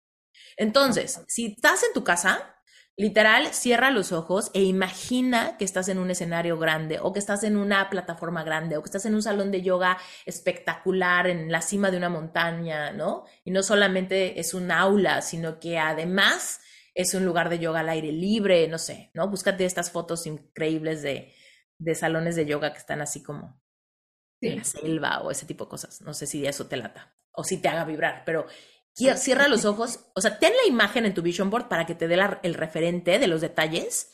Y después, cuando estés ahí enfrente de tu vision board, quiero que hagas una postura compleja, ¿no? Quiero que hagas una postura que requiere espacio. Como esas fotos que pusiste, ¿no? La chava con el pie así y los brazos extendidos, ¿no? Haz eso, cierra los ojos y siente el espacio amplio. Imagínate dentro de ese lugar, al centro de ese salón, ¿no? Ok. Y hay otra cosa, hay otro detalle. Mm, haz de cuenta que hay una cosa como lo que tú te explicabas con, con este tu esposo, de, que cómo le hago si él a lo mejor pues no, no, está como en otro estilo de, o sea, como que ahorita ya veo que están ustedes como muy compenetrados, eso no está muy chido. Y este, y, pero si mi esposo, por ejemplo, en mi caso, pues él es más como de que, pues no, pues es que, pues así está, y es como que lo que su, manera es como, no, pues aquí lo que tengo es eso, este, él da mucho y todo, pero como que las cosas o las experiencias que él tiene no las ha vivido todas y todavía tiene como muchas cosas por hacerlas, pero como que no las quiere tanto. Entonces yo me veo de que yo quiero mucho, oye, yo quiero esto, entonces no encuentro la forma de como en qué momento se va a alinear eso. entonces yo lo que hice, me acuerdo de lo de Wendy que decía, yo lo empecé a ver de que, ok, yo empiezo a voltear a verlo a él y de alguna forma como mm, con mis actos eso es lo que yo lo, te lo, estoy diciendo a ver si va por ahí. Inspirarlo y no de la forma como de forzar, sino como, ¿sabes qué? Yo me dejo hacer los míos y me ha pasado, me pasó que empezó él a, a modificar sus, sus hábitos. Empezó de que, ¿sabes qué? Voy a hacer ejercicio. Y yo, ah, ok, porque pues yo estoy haciendo ejercicio. Me estoy comprometiendo. Y dije, ¿sabes qué? Quiero empezar a hacer esto. Y entonces yo le empecé a preguntar, oye, ¿te acuerdas de cuando querías hacer tu, quieres hacer un cortometraje y cosas así? Y le empezó a hablar de eso, como que para que se empiece como a imaginar. no, pues sí, pero es que tengo que hacer esto primero para que suceda esto. Entonces es su, su voz y su experiencia me empezó a ver a mí, a darme como respuestas a mí, de que, ah, ok, entonces a lo mejor lo que yo estoy haciendo es justificarme. Justificarme que a lo mejor lo quiero, mm, realmente lo quiero, pero no, me estoy haciendo mejor de, ah, después, a lo mejor cuando yo tenga mi, mi ya, ya esté en teatro, ya vuelvo a estar aquí, ya voy a estar en las clases. O sea, en vez de pensar, es que pues lo que quiero es esto. ¿Cómo llegar a eso? No me lo voy a preguntar, simplemente es como que eso es lo que quiero y no voy a estar de que, limitándome, ay, que, de, de poquito, de poquito, me voy online y bueno, y después a lo mejor el siguiente año, y como que por, mm. entonces, o sea, no sé, o sea, va por ahí, o sea, estoy viendo de alguna forma cómo le hago para poder como empezar a, a, alinear eso sin que yo me aleje de lo que mi esposo quiere, porque también quiero, como lo que haces tú con poner las cosas como en, en, el mío, y que él también lo pueda ver y que él también se sienta de que, ay, mira qué padre. Todo depende de qué tan receptivo sea él, porque fíjate, no queremos forzarlo. Lo, lo que menos quieres hacer es darle vision board o pensamiento positivo, nada de eso como si fuera medicina, ¿no? Ah. Porque te lo va a echar para afuera. Entonces, de hecho, hay un versículo de la Biblia que me encanta, que dice, predicar en todo momento y solo si es necesario abrir la boca. ¿Qué significa? Es con el ejemplo. No es con la estrategia de que si yo lo inspiro, si yo le pregunto, si yo le hago hablar de esto, si ah, yo... No, es yo voy a hacer lo que yo voy a hacer y conforme voy manifestando, voy teniendo, voy siendo una mujer feliz, en paz, plena, van a pasar dos cosas. O lo inspiro o nos alejamos. Ay, no. Pero también ahí es un poco de confianza, ¿no? Tal vez tú conoces su carácter. Tú, tú, tú sabrás cuánto se quieren, tú sabrás qué tan fuertes, qué tan fuerte es tu relación. Probablemente lo inspires, ¿no? Pero la cosa es que él tiene que sentirse genuinamente libre en ese proceso de hacer lo que quiera hacer porque a él se le ocurrió. No porque ya se sintió culpable de que tú te estás poniendo bien fuerte porque haces ejercicio y él está, uy, ¿no? Oye, ahora tengo que hacer ejercicio porque ya me sentí culpable de estar aquí arranado si ella todo el día está haciendo ejercicio, ¿no? Todo lo que hacemos desde esas emociones no perdura, no cuaja, ¿no? Entonces la cosa es que él pueda em, inspirarse genuinamente desde el centro de su cebolla, ¿no?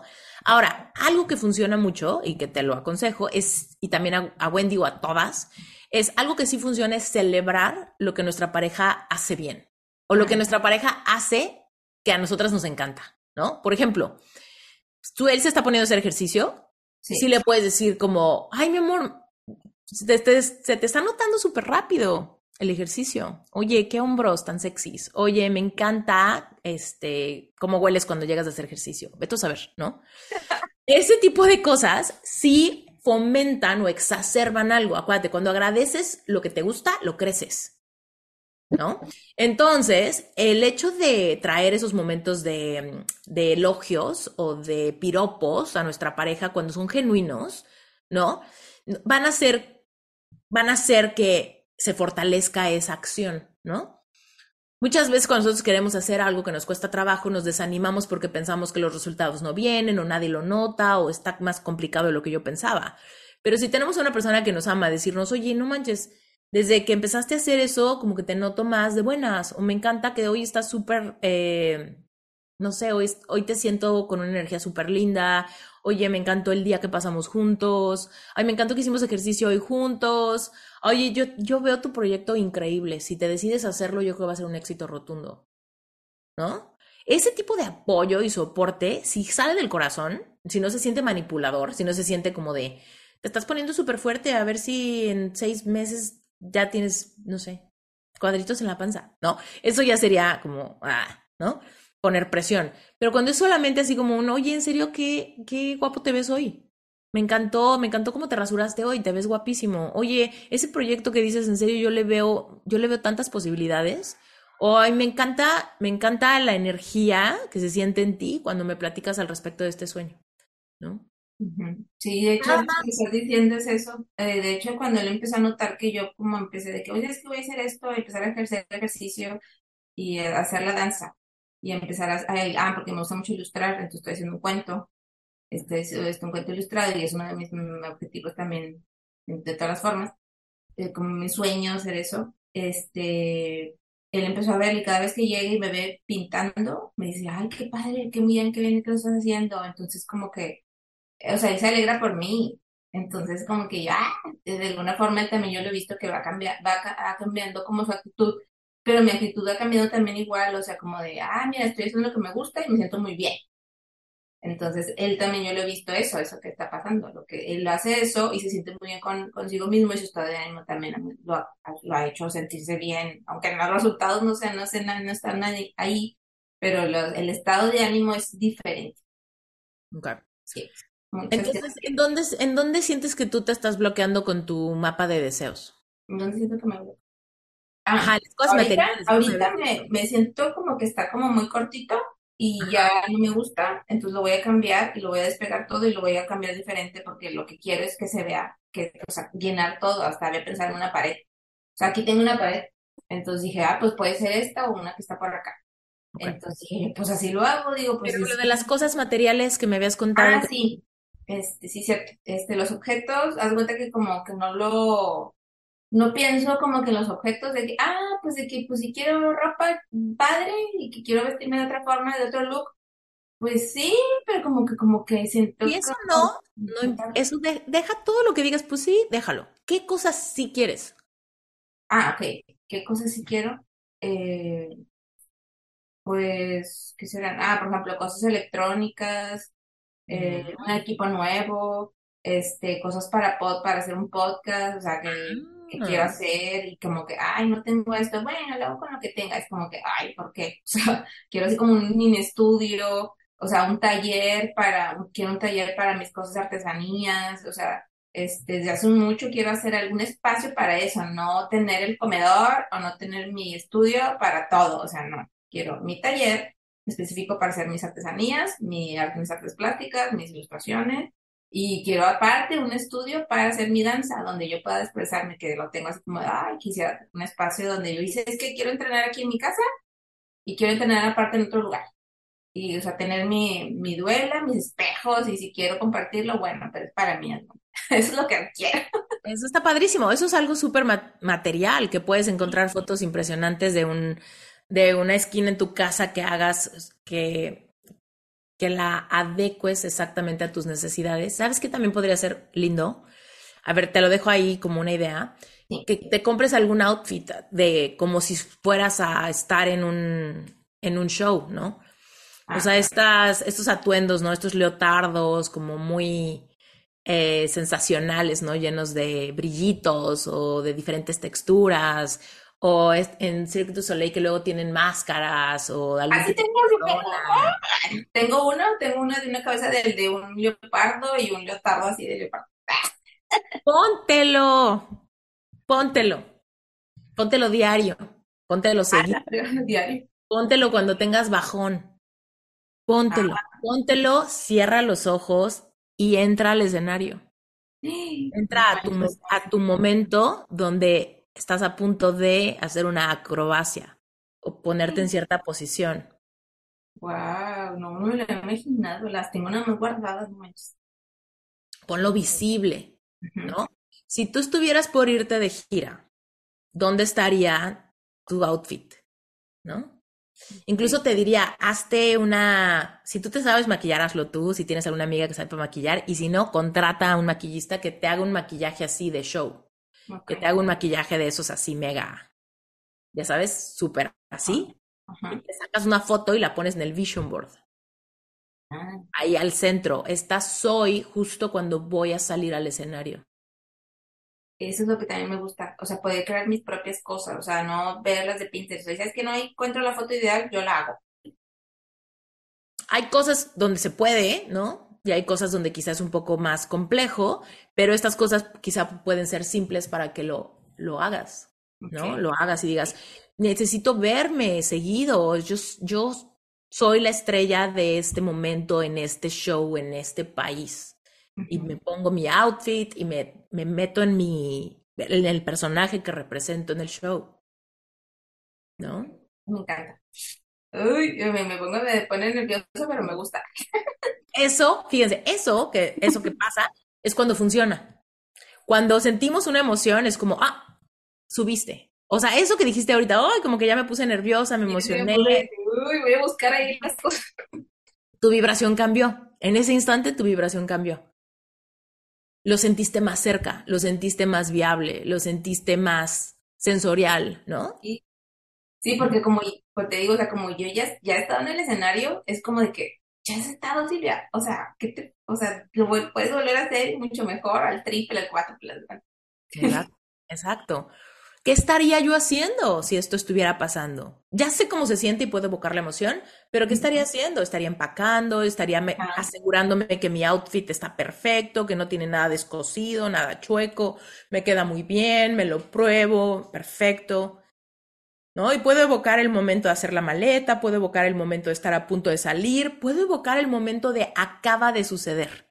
Vuelvo a estar backstage después de haberlo hecho tan bien puedo llevarme a evocar la emoción de adrenalina de qué bien lo hice. Cuando estés practicando, cuando, cuando puedas hacerlo ya sea en tu casa o en este estudio que estás a punto de manifestar, y le metas toda la galleta, no sé, que sientas así tu corazón acelerado, tu cuerpo tal vez un poquito sudorosa o lo que sea, en ese momento quiero que digas, los veo, o sea, veo la audiencia, escucho los aplausos, eh, me encanta ser parte de este equipo, ¿no? Incluso en tu casa, en este estudio que vas a hacer, también podría ser que pongas unas luces, ¿no? Indirectas, para que puedas practicar unos minutos a oscuras, ¿no? Con esa, con esa luz especial, ¿no? De ese tipo de shows. Ah, sí, como cuando estás arriba y que están las luces así arriba. Ah, qué interesante. ¿No? Y entonces estamos haciendo un vision board 3D, ¿no? Es como, ahí está, pero también yo me meto a él, yo me meto a él, ¿no? Sí. A veces tengo tiempo de hacer cosas así, o sea, si te gustan las manualidades, esto es una especie de manualidad. Estás haciendo manualidades con tu energía, ¿no? yo les he contado que una vez yo andaba así súper triste porque extrañaba a mi esposo y era el proceso de esperar mi green card y yo no podía viajar y entonces él era el único que podía venir a visitarme. Y la verdad es que me visitaba muy seguido, pero de repente se hizo una etapa donde pasaron dos meses y no nos habíamos visto. Entonces yo estaba en ese momento de cortarme las venas, ¿no? Yo, no, nunca viene, ya no te he visto, pinche proceso tan lento, no manches, te extraño, me siento sola, eh, ¿no? Horrible. Y entonces, em, me acuerdo que era pronto del 14 de febrero. Entonces yo estaba así súper nefasteada porque todo el mundo era como de qué vas a hacer el 14, va a venir Brent o no va a venir Brent, uy, va a estar sola, uy, bueno, ¿no? Entonces yo andaba súper triste por eso y me acuerdo era como sábado o algo así, o sea, era como un día que no tenía nada que hacer y me sentía así súper aburrida en mi casa. Y dije, bueno, ¿qué me gustaría? Y yo, ay, ¿cómo me encantaría que viniera Brent y nos fuéramos a Acapulco, voy a celebrar el 14 de febrero, ¿no? Eso me encantaría. ¿Qué estaría yo haciendo si eso fuera a pasar? Yo, si eso fuera a pasar, yo ahorita estaría haciendo mi maleta, ¿no? Y literal, me puse a hacer mi maleta, pero con toda, con, de verdad metida en esa realidad. No por encimita, porque en realidad sé que no me voy. No, no el calzón, el bikini, la chancla, qué tal que vamos a cenar, qué aretes me voy a poner, el vestido, a ver, me lo pruebo, no, necesito un brasier de straples, puta, no tengo, ¿qué hago? Este, no, pues entonces el otro vestido, porque entonces va con este, no, pero este calzón se marca, busca el otro, no, pero eh, eh, oh, este como que me aprieta, mejor, mejor no, bueno, pijama, pero es playa, entonces una ligerita, no sé qué, no, todo, todo, todo, todo, no, pues qué tal que si hace medio frío, pues un suétercito para el aeropuerto. ¿Qué me pongo para el aeropuerto? No, pues unos tenis, por unas chanclas, unos tenis, unos de taconcito, ok. Que no quepa, no, esta maleta me quedó chica, pues saca la otra, pues sácala de arriba del closet, que todo se te caiga encima, haz el desmadre. Porque estaba realmente metida en ese papel, ¿no? Armé la maleta tal cual. Me tardé un rato. Me acuerdo que mientras armaba la maleta fue como puta, pero si ya me voy mañana, tengo las uñas pésimas. Me, me pinté las uñas de los pies, de las manos, que nada me lo toque, las maletas, ciérralo, ok, ya estuvo, perfecto. En todo ese circo me tardé, no sé, dos horas, dos horas y media, ¿no? en todo ese proceso me divertí estuve vibrando como que qué emoción, mañana nos vamos, que quede lista, ya me tengo que dormir porque mañana el aeropuerto es tempranito, bla, bla, bla. Puse mi maleta ahí cerquita de la puerta de la casa, dejé dobladita la ropa para el aeropuerto, punto, se acabó, ¿no? Me fui a dormir. Yo sé que no me iba a ir al día siguiente. Sabía perfecto que no lo iba, no, no iba a pasar. Sin embargo, para mí era, me alejo más de esa realidad si estoy aquí en pijama nefasteada sintiéndome como que no tengo a dónde ir nunca, ¿no? Y aquí toda triste. Así me pongo a hacer una maleta y vivo una, experiencia, una experiencia de realidad virtual, ¿no? ¿Cuántos nosotros nos ponemos estas cosas, no? Que venden ahora para hacer jugar cosas de realidad virtual. Tú puedes hacer realidad virtual todo el día en tu casa inspirada con tu vision board. ¿Qué estaría haciendo si me fuera a ir a Chiapas mañana? ¿Qué estaría haciendo si mañana fuera el primer show? ¿Qué estaría haciendo si hoy fuera a conocer, a, ir a aplicar y hoy me... ¿Qué estarías, cómo me estaría sintiendo hoy si me acaba de llegar un correo que dice que estoy aceptada para el show en tal equipo y que bla, bla, bla, y me van a pagar tanta lana y el show es de, no sé, animales de la selva, el nuevo de Cirque du Soleil, quién sabe, ¿no? ¿Qué estaría sintiendo hoy si me acaban de aceptar? ¿Qué estaría haciendo hoy si me estuvieran pagando por eso? ¿Cómo me estaría sintiendo hoy si fuera la noche 50 de, del show? ¿No? Entonces, todo eso es bien, bien potente para nuestro sistema nervioso, para nuestra capacidad de creérnoslo, ¿no?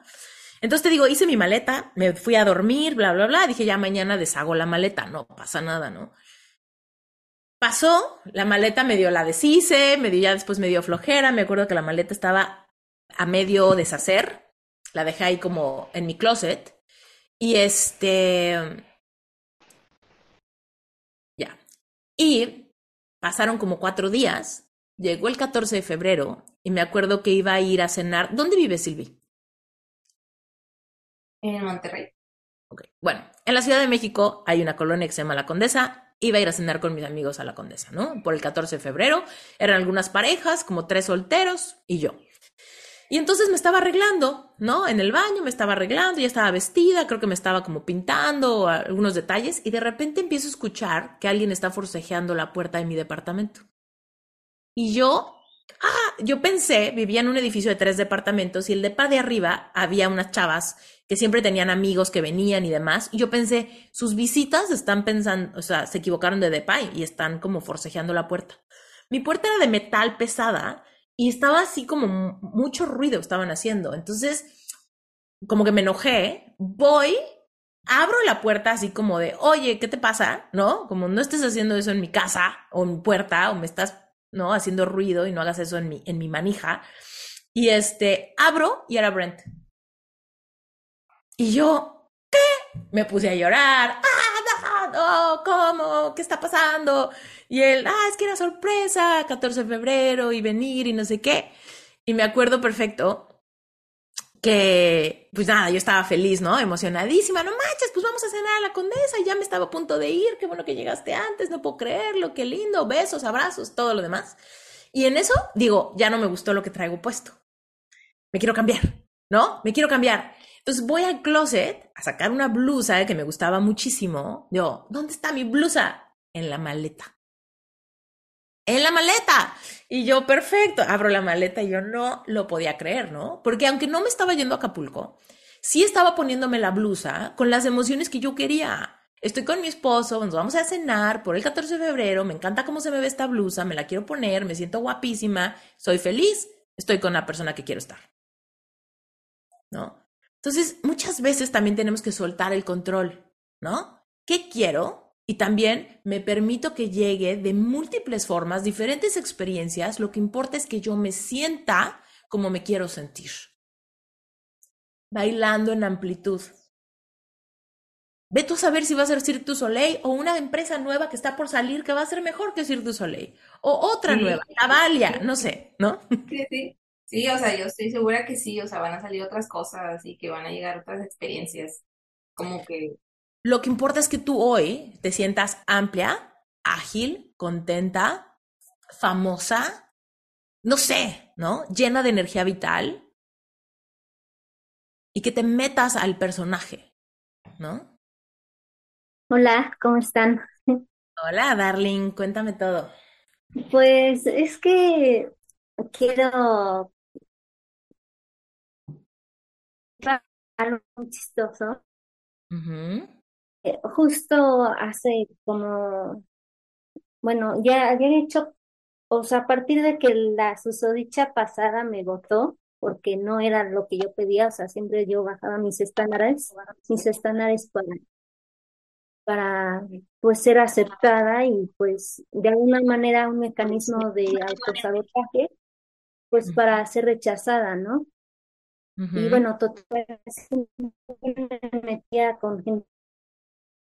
Y ahora que, que hice mi, mi lista de manifestación, que fue como de tres hojas, ¿no? Digo, no, no hice la escucharlo todos los días, ni la historia como para sentirlo diario, pero como que desde hace mucho yo quería eh, manifestar a alguien que era emocional que yo, ¿no? Entonces, bueno, hace que un mes busqué a la susodicha pasada y me mandó por un tubo así, ah, bueno, que te vaya bien, y yo así, ¡ah! me cortó, o sea, otra vez, ¿no? Entonces me, me puse muy mal, me dio ansiedad y todo. Dije, ¿sabes qué? No vales ni tres pesos. Entonces, pues, o sea, ¿por qué, ¿por qué hice esto, no? O sea, ¿por qué me metí el pie otra vez? O sea, ¿por qué si yo iba a un proceso de sentirme un poquito mejor, ¿por qué regresé a lo mismo, no? Entonces dije, ah, ya necesito distraerme, o sea, no, o sea, no puedo estar pensando en ella todo el tiempo. Entonces, eh, me metí a Tinder, ¿no? De ahí no, saqué nada más, así como de 30 matches que tenía, ahí sí, este, pues nada más me quedé con una chava, ¿no? La cual, déjenme pegar esto,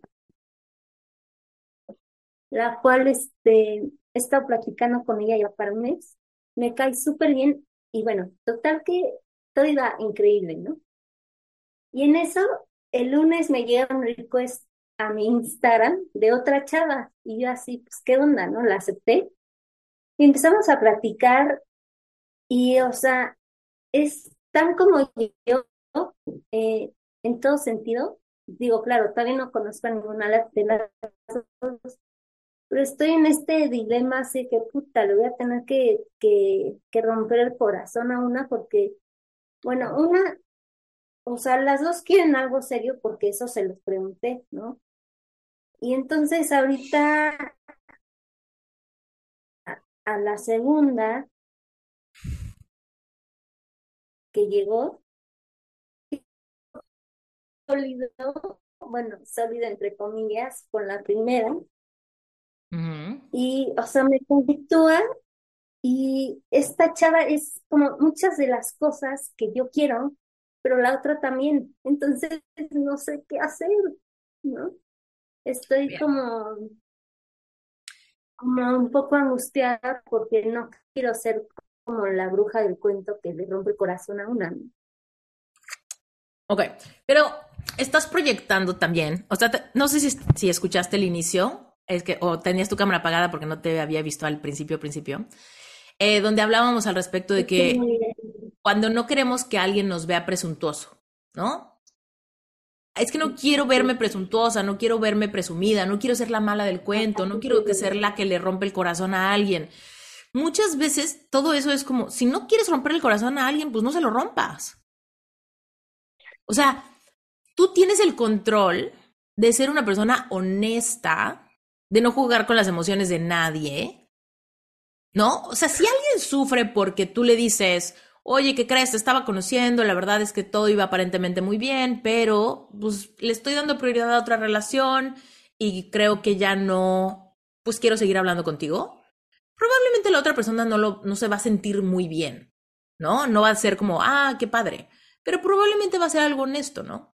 Cuando, cuando Cuando tú dices, ay, no, pues no me importa y no quiero enfrentarlo y no quiero ser honesta, es cuando de repente gosteamos gente o cuando de repente dejamos a alguien en leído o cuando de repente alguien nos escribe algo y le empezamos a contestar muy cortante. Y todo eso puede ser un poco grosero, puede ser ojete, puede ser insensible, puede ser algo inmaduro, ¿no? Entonces, tú, tú no le debes nada a nadie, Emilia. O sea, hasta ahorita se están conociendo, has platicado con personas, todos sabemos que meternos a Tinder es un riesgo, ¿no? Yo he estado en Tinder y también me fue como en feria. Yo no le rompí el corazón a nadie, pero a mí me fue como en feria. Pero la verdad es que tampoco pienso que ellos me rompieron el corazón. O sea, yo puse mi corazón al asador y se me tatemó, nada más, ¿no? Pero yo lo puse ahí. Nadie que se mete a Tinder está así como que, ah, súper cauteloso con su corazón. No, estoy metiéndome en un lugar donde hay riesgos. Puede que me guste, puede que no me guste, puede que nos conozcamos, puede que no, puede que me deje de hablar en cualquier momento. No lo conozco, no la conozco, ¿no? Entonces, todo el mundo estamos como que también corriendo nuestros propios riesgos en nuestro camino a encontrar el amor, a sacar adelante proyectos, a cumplir algún sueño todos estamos de alguna manera arriesgándonos a sentir emociones quizá no placenteras. Tristeza, nostalgia, frustración, es parte de la vida. Entonces, tampoco te proyectes pensando que cualquier cosa que a la otra le pase es tu culpa o está en tu control. Lo único que tú puedes controlar es quién quieres ser tú. ¿Quieres ser una persona honesta? ¿Quieres ser una persona, pues, en la medida como, pues que no vaya por el mundo lastimando gente, ¿no? ¿Por qué? Pues porque también existe la ley universal del karma, ¿no? Como trates, te tratan. Solamente que a veces la vida da la vuelta, ¿no? Tú rechazas a alguien y alguien viene y te rechaza a ti, ¿no? No la misma persona. Y de repente decimos, ah, me rechazó. Pues ¿a cuántas personas no has rechazado tú? Todos somos víctimas y victimarios, ¿no? Sí. Capaz que tú estás acá vuelta loca porque tu ex te mandó por un tubo, ¿no? Pero al tú no te pones a pensar a quiénes tú has mandado por un tubo, ¿no? Entonces, todos somos víctimas y victimarios. La cosa es que estamos forjando nuestro carácter. Quiero ser una, en medida de lo que yo pueda, claro que quiero ser generosa, claro que quiero ser honesta, claro que quiero ser amorosa, quiero ser amable con los demás, quiero tener las cosas claras, poner límites sanos, ¿no? Eso por un lado. Pero hace rato preguntaste, ¿por qué volví a buscar a mi ex, no? Cuando volvemos atrás, es porque lo que visualizamos en nuestro presente o hacia el futuro no está tan padre como el pasado. Entonces queremos regresar al pasado, a picar al muerto, a ver si no está tan muerto porque me gustó mucho o me había hecho sentir más cosas. Entonces probablemente cuando la buscaste fue un momento de impaciencia, un momento de incredulidad, un momento de debilidad, de decir no llega nadie. Entonces, querida, no pierdas la impaciencia, tenemos que saber que lo mejor está por venir, ¿no? Y que lo que no fue no será y dejar ir a las personas ligero. Hay otra cosa importante que es la ley del vacío. Si tú sigues queriendo que alguien de allá atrás, de tu pasado, ¿no? Siga ocupando el espacio de tu pareja, la que te emociona, la que te escribe, con quien platicas, a la que le cuentas, con la que compartes, ¿no? Y quieres seguir regresando a picar al, al muerto, ¿no? Dame algo, dame un anzuelo, dime algo, dame tela de dónde cortar, platica conmigo un rato, ¿no? Y la otra lo único que hizo fue límite. Güey, ya no quiero, ¿no? Que seguramente es lo que tú vas a tener que hacer por ahí con alguien más. Si te decides, ¿no? O tu, una relación se formaliza más que la otra, pues tendrás que decirle a la otra, gracias, pero ya no gracias. Y la otra persona se va a sentir, ¡Ah! me mandó por un tubo, así como tú, ¿no? Entonces, lo, mejor que podemos hacer es tratar de ser lo más honestos que podamos, tratar de ser lo más amables que podamos con las emociones de los demás y con los procesos de los demás, pero independientemente de qué hago, con quién me voy, lo más importante no es ver si es igualita tú a ti que no. Porque yo te dijera, si se parece muchísimo a ti, pues que sea tu amiga. ¿Por qué quieres andar con tu clon? ¿No? Entonces, o sea, es que yo me divierto conmigo, ¿sabes?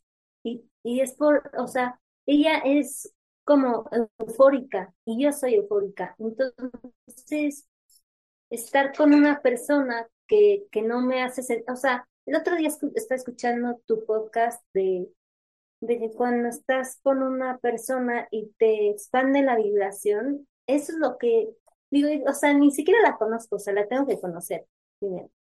Pero ahorita, por ejemplo, solo con platicar con ellos, a 24 horas al día, ni siquiera he dormido, o sea, pero claro, entiendo que, que por chat es como otro tipo de dopamina, ¿no? También. Entonces, eh, eh Mira, es como todo eso está rico. O sea, cuando estás conociendo a alguien y estar en ese momento donde no puedes parar de escribir y donde es muy divertido, ¿no? O sea, creo que todos hemos vivido ese momento de estar conociendo a alguien y esa emoción, ¿no? De la incertidumbre, no nos hemos visto en persona, pero está fluyendo padre, me cae súper bien, o algo está iniciando entre los dos, ¿no? Es un momento muy lindo, pero lo que yo quiero que tú hagas conciencia es que tu vibración no puede depender de esos momentos. O sea, tú tienes que definir en tu vision board qué tipo de relación quieres. O sea, en tu vision board con las imágenes que tú pongas o con las anclas eh, visuales que tú pongas, tú estás elevando el estándar del tipo de relación que quieres. ¿Qué tipo de actividades haremos? ¿Qué tipo de viajes tendremos? ¿Cómo pasamos un domingo en la noche? ¿Qué cosas disfrutamos juntas? ¿Nos agarramos de la mano y caminamos o no? Este, ¿nos gustan los perros? ¿Nos gustan los gatos? ¿Nos gusta ir por tacos? ¿Qué es lo que nos gusta hacer? Todo eso, llénalo ahí para que tú puedas ir al vision board y decir, es que con mi pareja yo me siento cómoda, tranquila, amada, en paz, muerta de risa, súper divertida, súper interesante, me siento respaldada. Ve tú a saber todas las emociones que quieres. Esas son las emociones que importan. Si es Juana o es Mangana, eso es irrelevante. Incluso ahí tú tienes que soltar. Ahí tú tienes que, que, verlo con la libertad de decir, no lo sé. Me encantaría que fueses, porque hasta ahorita, qué emocionante y qué rico está andar texteando contigo todo el día. Pero no pierdo de vista que yo lo que quiero en una relación es esto para que cuando estés en esa relación no te nubles, Emilia. No te nubles y digas, puta, pues ya no vi los focos rojos, se empezó a poner medio rara, pero le llevé flores. Ah. ¿No? Y me terminó tratando súper grosera. ¿Por qué te pusiste en ese momento, en, ese, en esa situación? Porque quisiste forzar a pesar de que no te estabas sintiendo ni amada, ni respaldada, ni tomada en cuenta pero tú dijiste, me estoy sintiendo la chingada, voy a ir, ¿no? Y entonces te fue peor, ¿no? Entonces, la, o sea, según la vibración en la que estemos, los demás nos perciben. Y cuando alguien nos percibe needy, ay, dame amor, ámame, acéptame, la otra persona es como, uh, uh, uh, ya no estás padre, ¿no? Entonces tú tienes que mantenerte como quieres. Si yo me sintiera amada, respetada, eh, deseada, y me estoy muriendo de risa y nos compenetramos increíble, aunque somos diferentes o parecidas, o no importa. Pero el punto es que yo me siento feliz. Desde ese lugar, es desde el lugar que le mando textos, es desde el lugar que nos conocemos por primera vez, es desde el lugar que nos peleamos. Güey, nos peleamos, te doy tu espacio, güey. Estás medio rara, me sentí triste o algo así, pero no importa, me alejo tantito, ¿no? Me alejo tantito. ¿Por qué? Pues porque no es el momento. Desde este momento vamos a manifestar cosas complicadas, ¿no? Entonces, entonces, ten muy claro cómo te quieres sentir y mantente súper con los ojos bien abiertos en el proceso de conocer a alguien más para que tú digas, esta persona, con esta persona estas emociones es fácil mantenerlas, o sea, yo las traje, yo traigo esta, esta certeza y estas ganas de presentarme desde el amor, la confianza, la autenticidad y desde este lugar me siento súper cómoda conmigo misma. Pero cuando estoy con esta persona, ¿es fácil mantenerlo?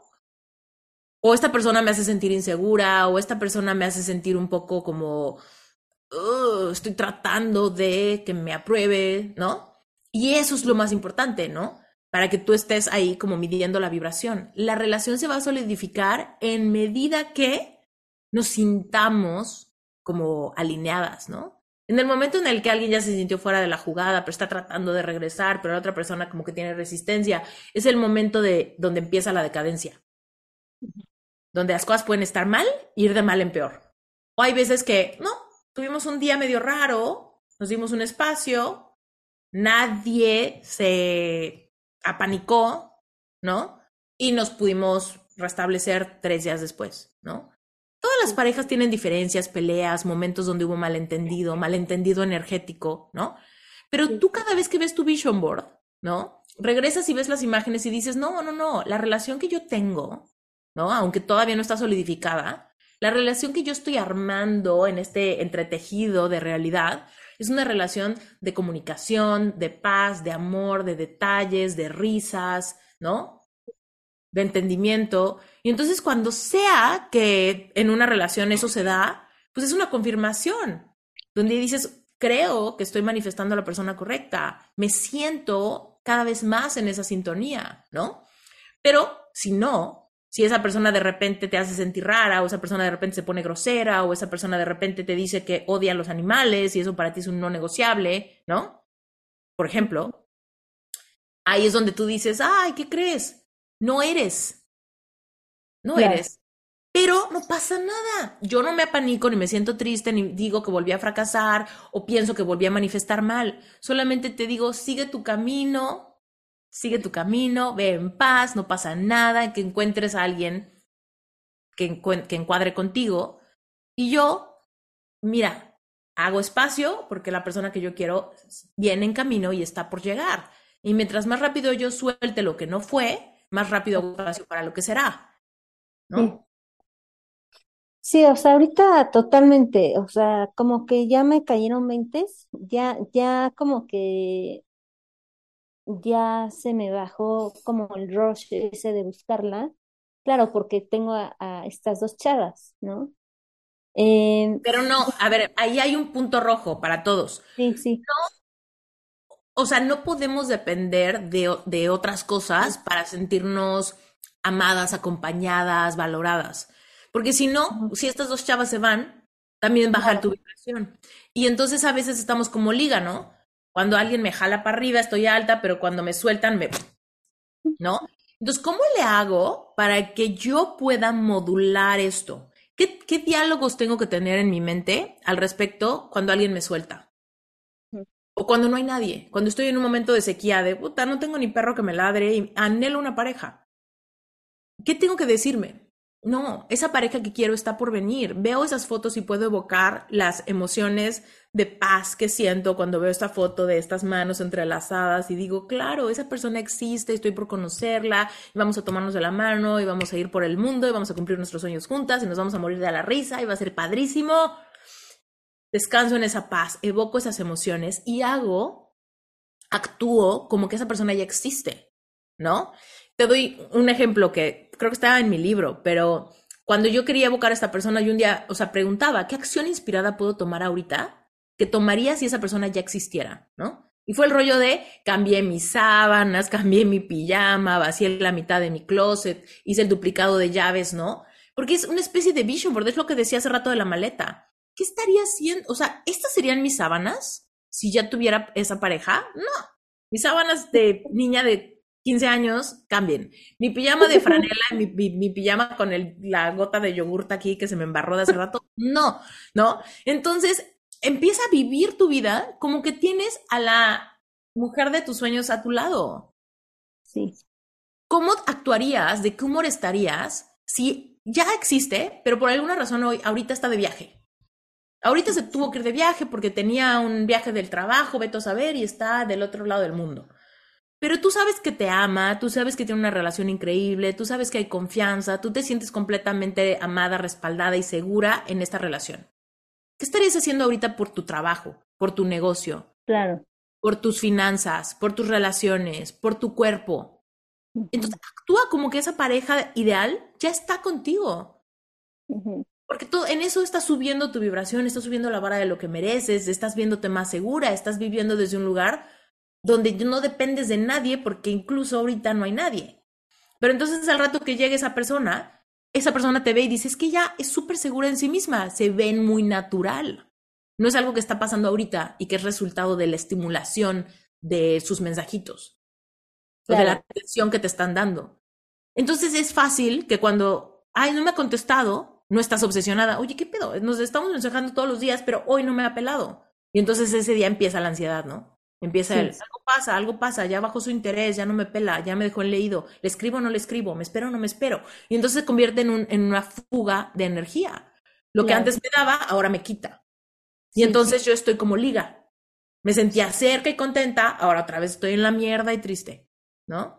Entonces, ¿cómo me mantengo yo con los ojos en la mira? Yo quiero esa relación y no me voy a conformar con menos. Y cuando llegue cualquier cosa voy a celebrarlo mientras se sienta bien, pero si se empieza a sentir mal, lo voy a dejar ir, con apertura, sin aferramiento, sin apegos. ¿Por qué? Porque no es y no me voy a conformar hasta que llegue lo que sí es. Claro. ¿Ah? Sí, también. Perdón. Vas a estar en aliento, vas a trabajar mucho esto también, Emilia. Sí, sí, o sea, estoy eh, muy emocionada por eso.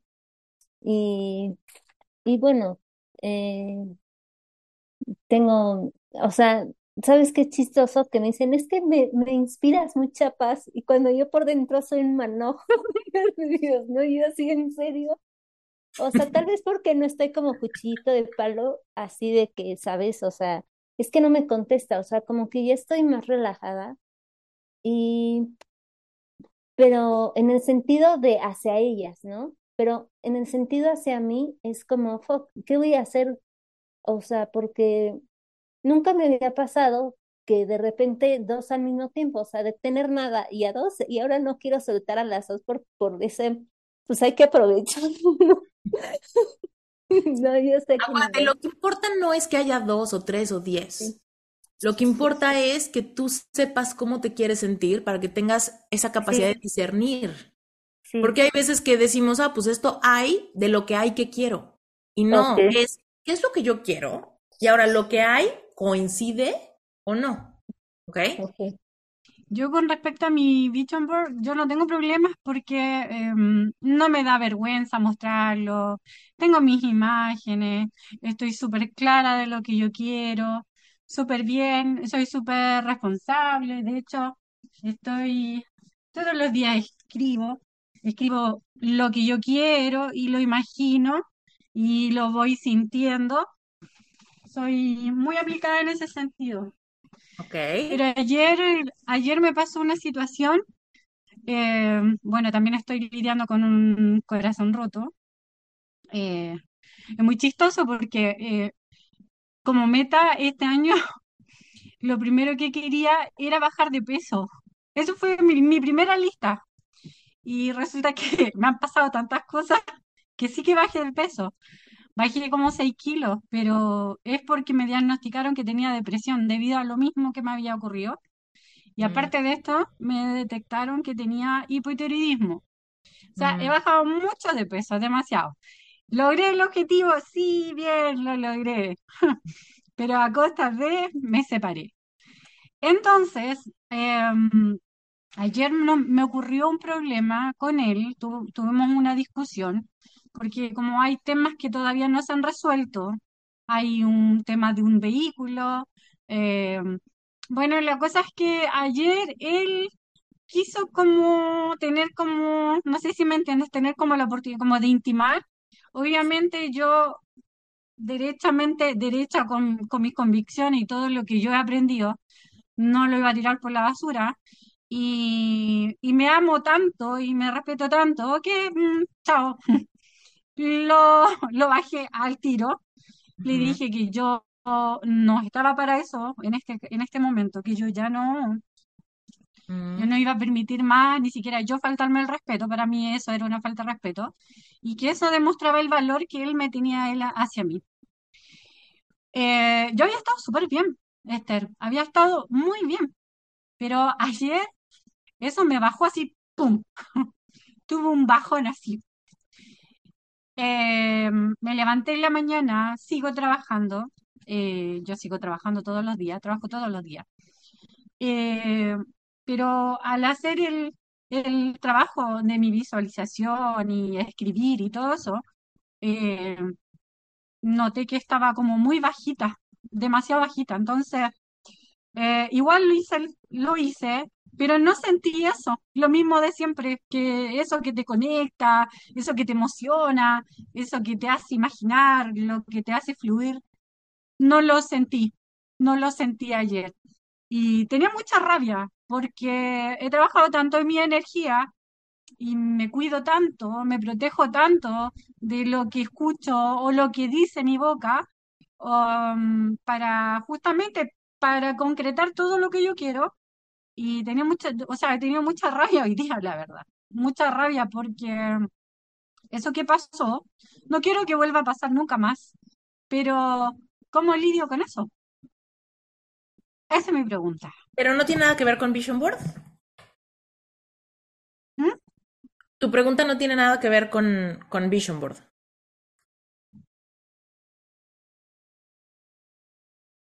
A mí sí, a mí parecer sí. Sí, o sea, eh, siento de que, que esas cosas, que, que esa situación como que me hizo, pum, bajar. Como que todo lo que yo... No sé si me entiendes, Esther. Sí, sí te entiendo, pero fíjate. Pero no te comprendo. o sea, es que lo que siento que te querría dar es una sesión de coaching, pero estamos en una sesión de preguntas y respuestas de Vision Board, ¿no? Sí. Entonces, no, nosotros nos, tenemos que encontrar. no, he podido. Tengo cuatro horas de cosas que decirte. ¿Me explico? Pero en medida de que estamos en un grupo y con un tema específico, me voy a tratar de jalar hacia el vision board. Fíjate. Tu expareja, que ya no es tu pareja, te busca porque quiere tener relaciones sexuales contigo. Y tú tuviste la fuerza de decirle, no, güey, no, ni me busques porque ni al caso no va a pasar. Pero hoy te sientes con un bajón, te acercas a tu vision board y te cuesta trabajo conectar con la vida que quieres crear. Te sientes lejos, ¿cierto? Ok. Entonces, por un lado, lo que yo pienso es, no podemos hacer, hay un episodio del podcast, a ver si Maffer me ayudas a encontrarlo, se llama algo de Spiritual Bypass. Eh, no sé, no sé si por ahí está. Se, llama algo así de Spiritual Bypass. Está en Reinventate Podcast. Spiritual Bypass es cuando queremos como sentirnos súper bien cuando tenemos un mega problema, ¿no? Una herida grandota que sanar. Hace rato, cuando estábamos hablando con Moni, hablábamos al respecto de que hay veces que lo que estamos queriendo manifestar, ahí está, pero vibracionalmente nos sentimos muy alejados de eso porque tenemos un bloqueo, una herida o algo que trabajar. Si yo no sano lo que tengo que sanar, me va a ser muy difícil visualizarme quizá en una relación de pareja diferente, ¿no? Con alguien que me superama, con abundancia económica, con calidad de vida de tal tipo, con un hombre que me respeta muchísimo, donde yo me siento un millón de dólares, ¿no? Entonces, de repente estamos diciendo, ¿por qué me, siento súper bajita? ¿Cómo le hago? Porque ya no sentí eso con mi vision board, pero en realidad estamos lidiando con una gran decepción. ¿No? Este hombre que algún día quise mucho, cortamos. Y me busca y se nota que su interés es meramente físico o sexual, ¿no? O muy egoísta, lo sentí. No le importa cómo estoy, no le importa mi corazón, no le importa nada, solo le importa tener intimidad conmigo, ¿no? Seguramente no sé, si tenemos sexo, al rato igual se va, ¿no? Y mañana seguimos igual. Y tal vez me busca de vez en cuando cuando se le da la gana, ¿no? Y me vuelvo un cliché, ¿no? Pero entonces ahí viene el rollo de decir, por supuesto no me voy a sentir bien si estoy teniendo una herida abierta o incluso si estoy viviendo el duelo de que físicamente quizá no me siento súper bien. Bajé de peso, pero tengo este rollo, tengo tales preocupaciones, tengo tales eh, carencias y entonces mi real, la realidad que quiero crear y la realidad que vivo están muy separadas. Yo las puedo unir, podemos hacer un salto cuántico, ¿no? Podemos hacer este rollo de que el tiempo no importa y podemos manifestar cosas milagrosas bien, bien rápido.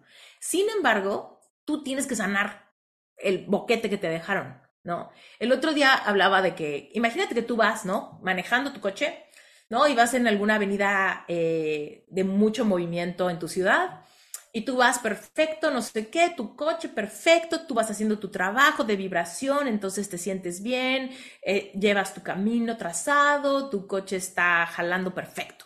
Y de repente alguien se te estrella, ¿no?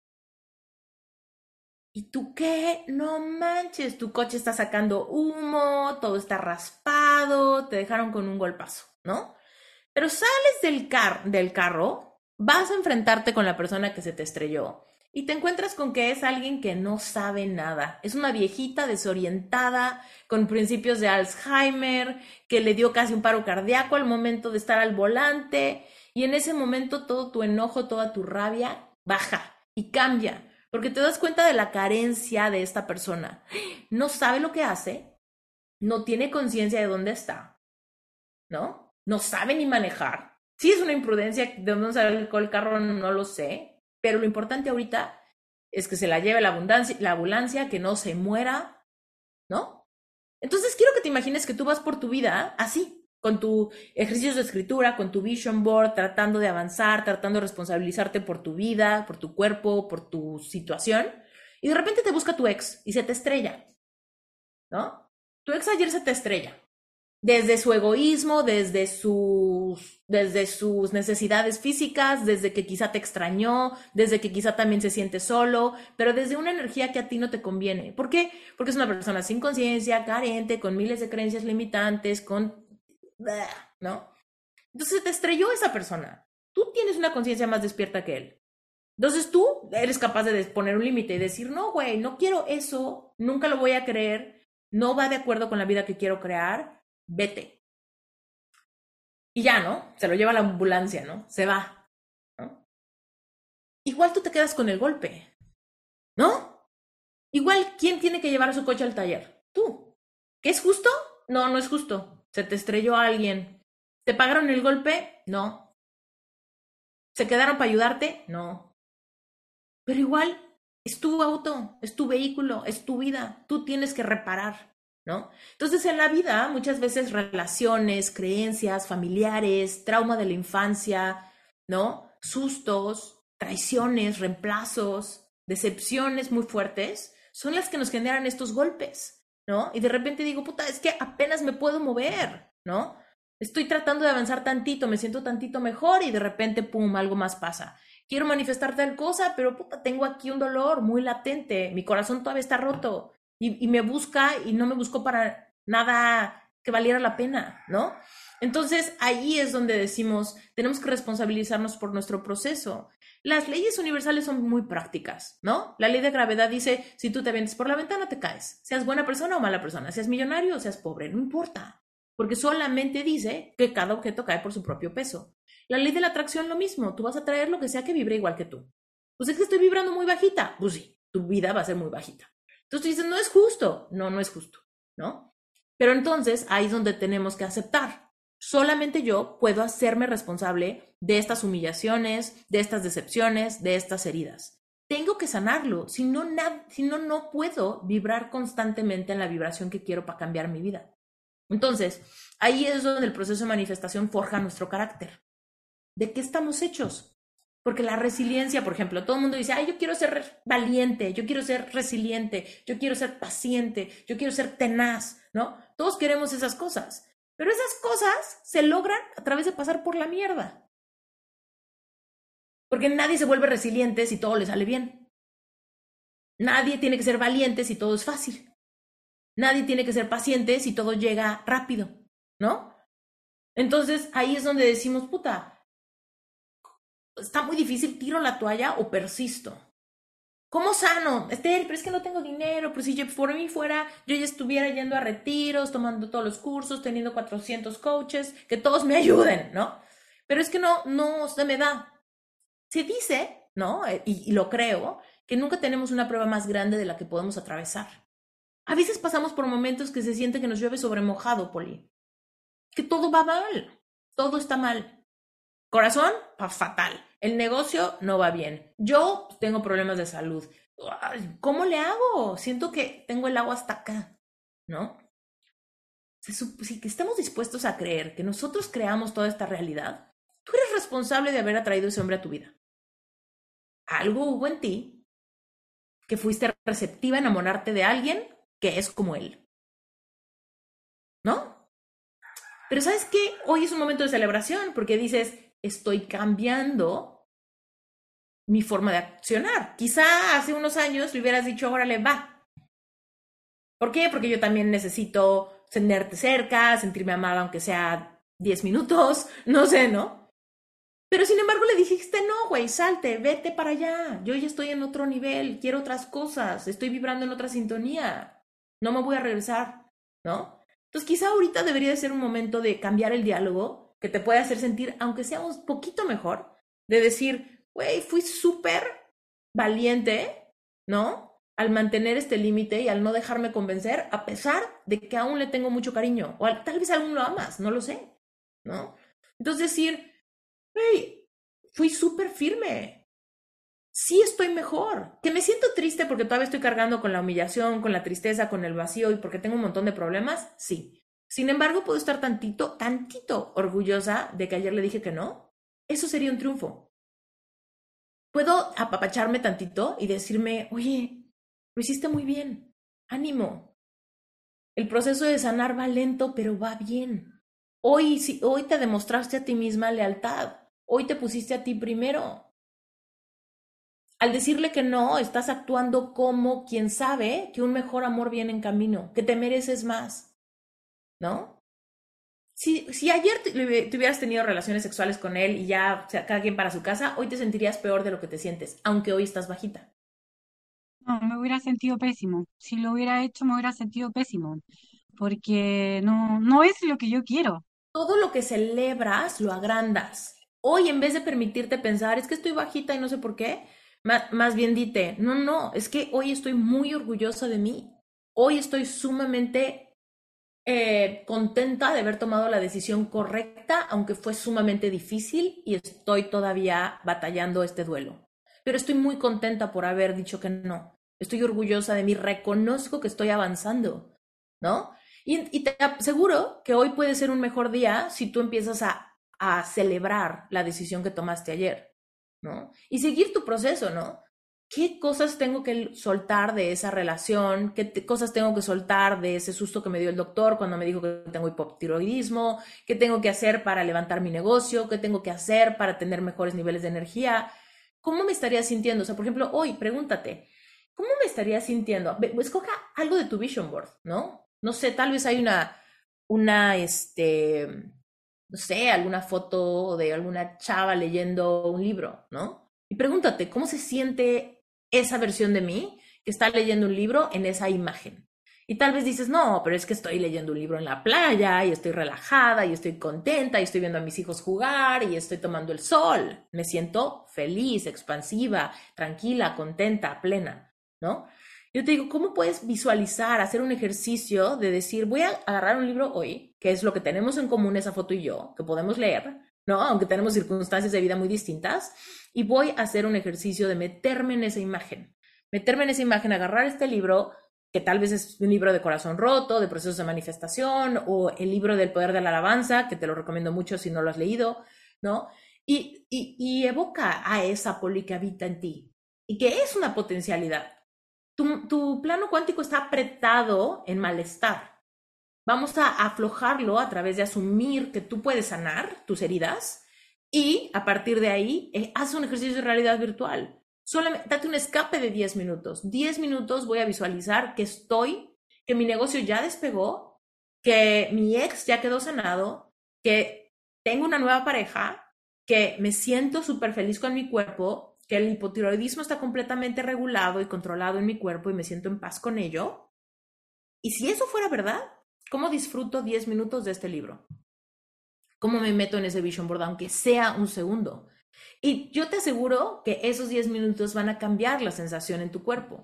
La cosa es que tenemos que intentarlo, intentarlo una vez más, meterle un poco de creatividad para jugar con nuestra mente, porque nuestra mente nos dice, no, mira, mira, mira, mira, ¿no? Y lo que nosotros queremos hacer es decirle a la mente, cambia el enfoque.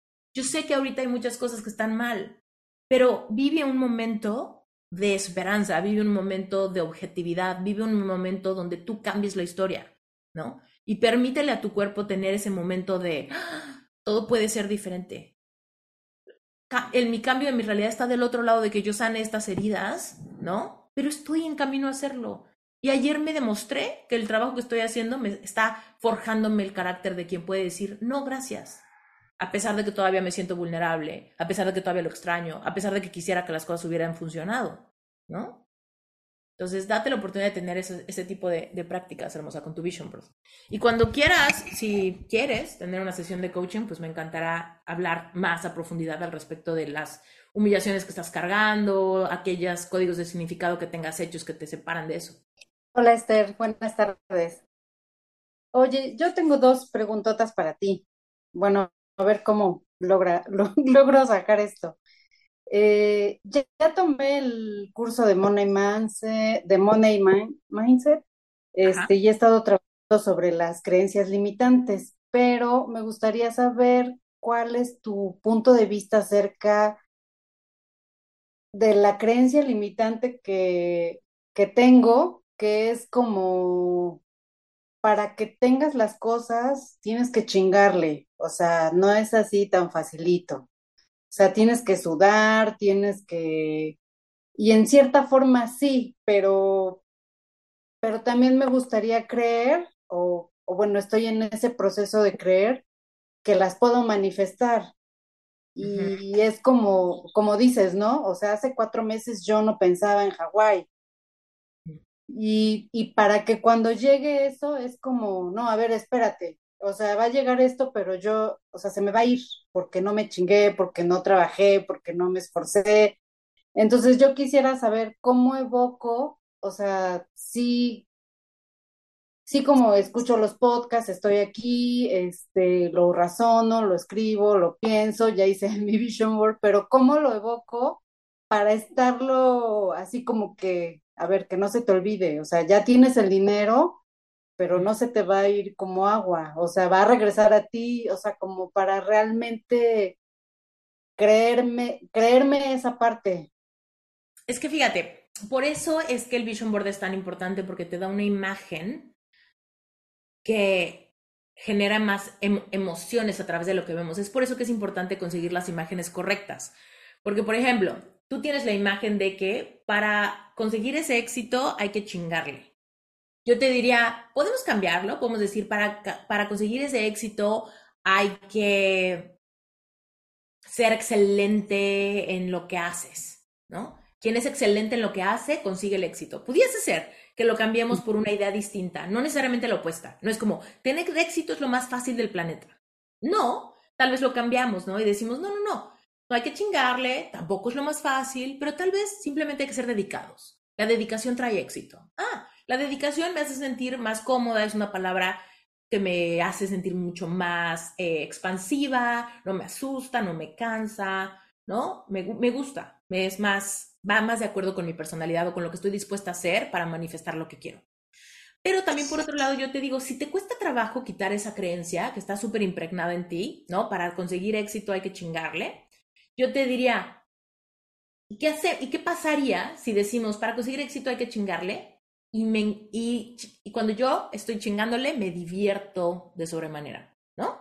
Porque, por ejemplo, yo a muchos de mis Sherpas que están como en esta misión de tener un modelo de vida parecido, de tener sesiones de coaching, tener clientes, vender cursos, dar talleres como este y demás, les digo, güey, no, o sea, no es como que yo me la paso trabajando, me la paso trabajando, trabajo a todas horas. ¿No? Todo el tiempo estoy pensando, ¿qué creo? ¿Qué hago? ¿A qué hora? ¿Un taller de qué? ¿No? Maffer no me va a dejar mentir. Estamos haciendo 400 proyectos al mismo tiempo. ¿Verdad, Maffer? Dinos que sí, si es verdad. Y di que no, si estoy mintiendo. Todo el tiempo es como este proyecto, pero esto, pero la página de tal, pero no sé qué, pero los correos. Todo es muchísimo trabajo, pero me fascina lo que hago. Me encanta lo que hago. Si alguien me dijera, Esther, no tienes que trabajar el por un año. Yo diría, ¿cómo? No, me estás arrancando lo que más me encanta hacer. Entonces, es mucho trabajo, pero me encanta mi trabajo. Mi trabajo me hace sentir sumamente expansiva, me divierte. Esto que estoy haciendo ahorita es trabajo. Disfruto muchísimo este tiempo. La única razón por la que no me puedo expandir después de las 10, 10 de la mañana para mí, son las 9.45 para mí, es porque tengo una sesión de coaching con un cliente increíble, que tengo de 10 a 12, ¿no? Entonces ando en chinga sí, ando en chinga y siempre me paso del tiempo porque me encanta lo que hago. Entonces hay veces que me llegan algunas personas que me dicen, es que cómo, yo quiero que lleguen clientes. Y yo, ¿qué has hecho? No, pues nada, los quiero manifestar. Y yo, No, chavos. pues quédate ahí sentado, ¿no? A que te caigan, no sé, se estrellen contigo en medio de tus vacaciones y te quieran contratar. Pero la realidad es, no se trata de que no hagamos nada, se trata de que lo que hagamos en este camino a conseguir nuestros sueños sea disfrutable. Todos estamos haciendo cosas, ¿no? Grabar 400 episodios, escribir 400 correos, crear diferentes proyectos, dar clases y demás, me toma tiempo, me toma esfuerzo, me toma dedicación. La diferencia es que esto lo amo y cuando era diseñadora lo vivía desde, desde la fuerza uy, tengo que entregarle diseños al cliente, puta, ya me dijo no le gustó ninguno, tengo que hacer otros, ¿no? Antes que era diseñadora. Oh, este cliente ya me tiene hasta la madre, me desespera su feedback, ya no le gustó nada, ya me lo volvió a cambiar, puta, ya le entregué esto, estaba increíble y no le gustó. ¡Ah! Lo vivía desde el enojo, desde la rabia, desde no, no confían en mi buen gusto, mis clientes son lo peor, ¿no? Y lo sufría. Hoy digo, no, no, no me puedo pasar porque tengo un cliente espectacular y disfruto las sesiones de coaching increíble. ¿No? Pero me, me, paga 400 dólares por hora. Mis sesiones de coaching cuestan 397 dólares por hora. Bueno, es cierto, mentí, por dos horas, porque duran dos horas las sesiones. Y antes vendía un logotipo que me tardaba un mes en hacerlo más barato que eso. Entonces, te puedes dar cuenta como si sigue siendo mucho trabajo, pero me emociona muchísimo. Siento que el intercambio energético es generoso, es abundante, es placentero. Me siento privilegiada de poder tener eso. Me siento feliz de que alguien piensa que es justo pagarme. Por eso, por platicar conmigo, por tener mi perspectiva. ¿Qué? Eso es un sueño manifestado. Yo hace 10 años no lo hubiera creído. Si me hubieran ni sabía ni sabía que existía esta profesión hace 10 años, ¿no? Entonces, ahí es donde yo te digo, no sé cuál sea tu sueño y qué es lo que estás haciendo. Pero te voy a decir, sí, probablemente tengas que chingarle. ¿Pero te gusta chingarle? Entonces ahí tú cambia esa mecánica. Claro que hay que chingarle. Porque si fuera fácil, todo el mundo lo tendría. Sin embargo, me encanta, me pierdo en la magia de mi negocio cuando estoy planeando mi no sé qué, me encanta. Cuando estoy haciendo mi página web, me encanta. Cuando estoy ofreciendo este servicio, este producto, cuando veo, no sé, no sé qué sea lo que haces, ¿no? Pero cuando voy a la oficina, puta, me siento increíble. Me encanta lo que estamos creando, me encantan mis clientes, me encanta mi equipo de trabajo, me encanta eh, la visión de esto que estoy haciendo, me fascina. Claro que me tengo que despertar temprano, claro que tengo que organizarme, claro que tengo que gestionar mi tiempo y mi energía, pero lo vivo desde el placer de que estoy en el lugar correcto haciendo lo correcto. Ahí es donde mucha gente se atora y me dice, no, pues es que en realidad no me encanta tanto lo que hago. Estoy un poco jodido porque pues mis clientes sí me desesperan, me gustaría realmente hacer otra cosa, pero no me muevo hacia el otro sueño porque este es el que me está dando dinero, aunque no es dinero suficiente, pero entonces la transición me aterra. Y ahí es donde digo, sí, todos tenemos que vivir ese momento horrible de soltar una cosa que no está funcionando porque no es donde quiero estar y pasar por ese limbo de crear una cosa diferente tal vez.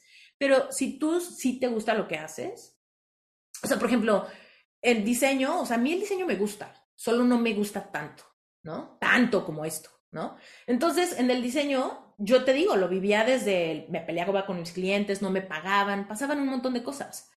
Pero el punto es que en un momento dije, yo tengo que cambiar mis creencias. O sea, si yo sigo creyendo que mis clientes me regatean, no me pagan, son insufribles, nada les gusta, sigo creando más de eso, ¿no?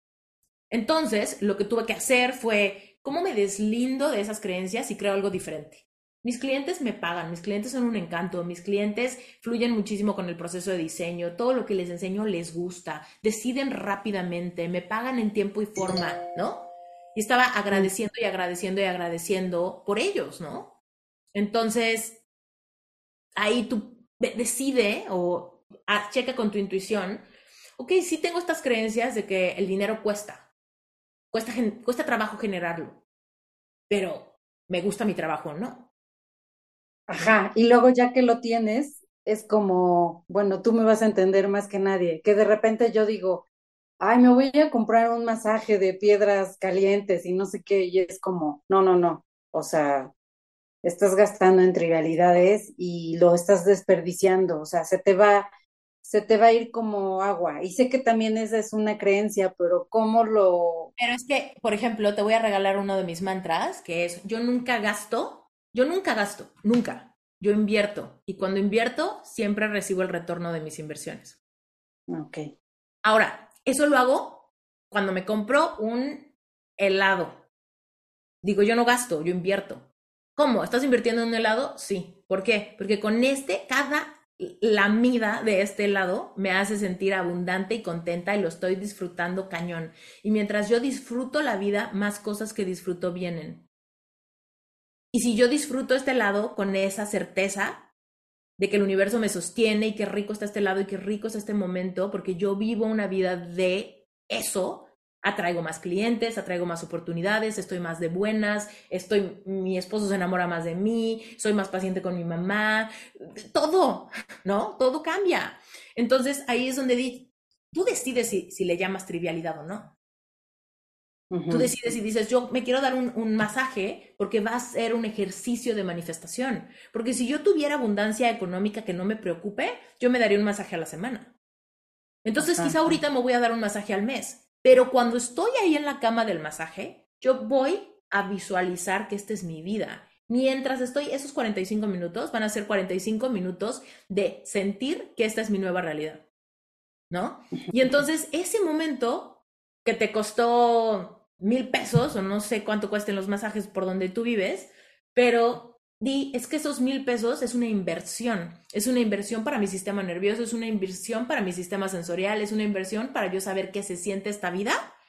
Y mañana que esté en mi cama y que nada más me esté durmiendo, voy a pensar, estoy en ese lugar, que huele a lo que huele ese, esa cabina de masaje, voy a poner esa música en mi meditación, voy a visualizar que vivo una vida de autocuidado, de apapacho, de masaje, de desestrés, de, todo saber, ¿no? Y entonces tú nunca gastes, siempre invierte. Cuando vas al súper y quieres comprar la leche de almendra en vez de la de vaca, pero la de almendra cuesta cuatro veces eso, yo estoy invirtiendo en mi cuerpo. Y cuando yo invierto, recibo el retorno de, mis inversiones. Siempre. Aunque sea, me compré una pulsera. Me compré una pulsera. Pues sí, pero esa pulsera cada vez que me la ponga, me va a recordar que lo mucho que me quiero. O es una pulsera que le voy a dar a mi niña interior. Y cada vez que vea esa pulsera me voy a acordar que todo lo que hago es por cumplir los sueños de mi niña interior. Y que mi niña interior se merece una vida en abundancia y se merece viajes a donde quiera y se merece la casa que, de sus sueños y se merece un eh, carro blanco convertible porque era el con el que jugaba con sus Barbies. No sé, no importa. El punto es que tú negocias con tu mente y tú controlas la narrativa. Pero si, si tú te dices, no, pero es que no puedo gastar en trivialidades, pues tú misma te estás disparando en el pie. Pues sí, no, pues no, ¿no? Pero tal vez tú piensas gastar en, en un masaje es una trivialidad. Y tal vez para alguien es, no, para mí gastar en mi autocuidado y en mi bienestar es un no negociable. ¿No?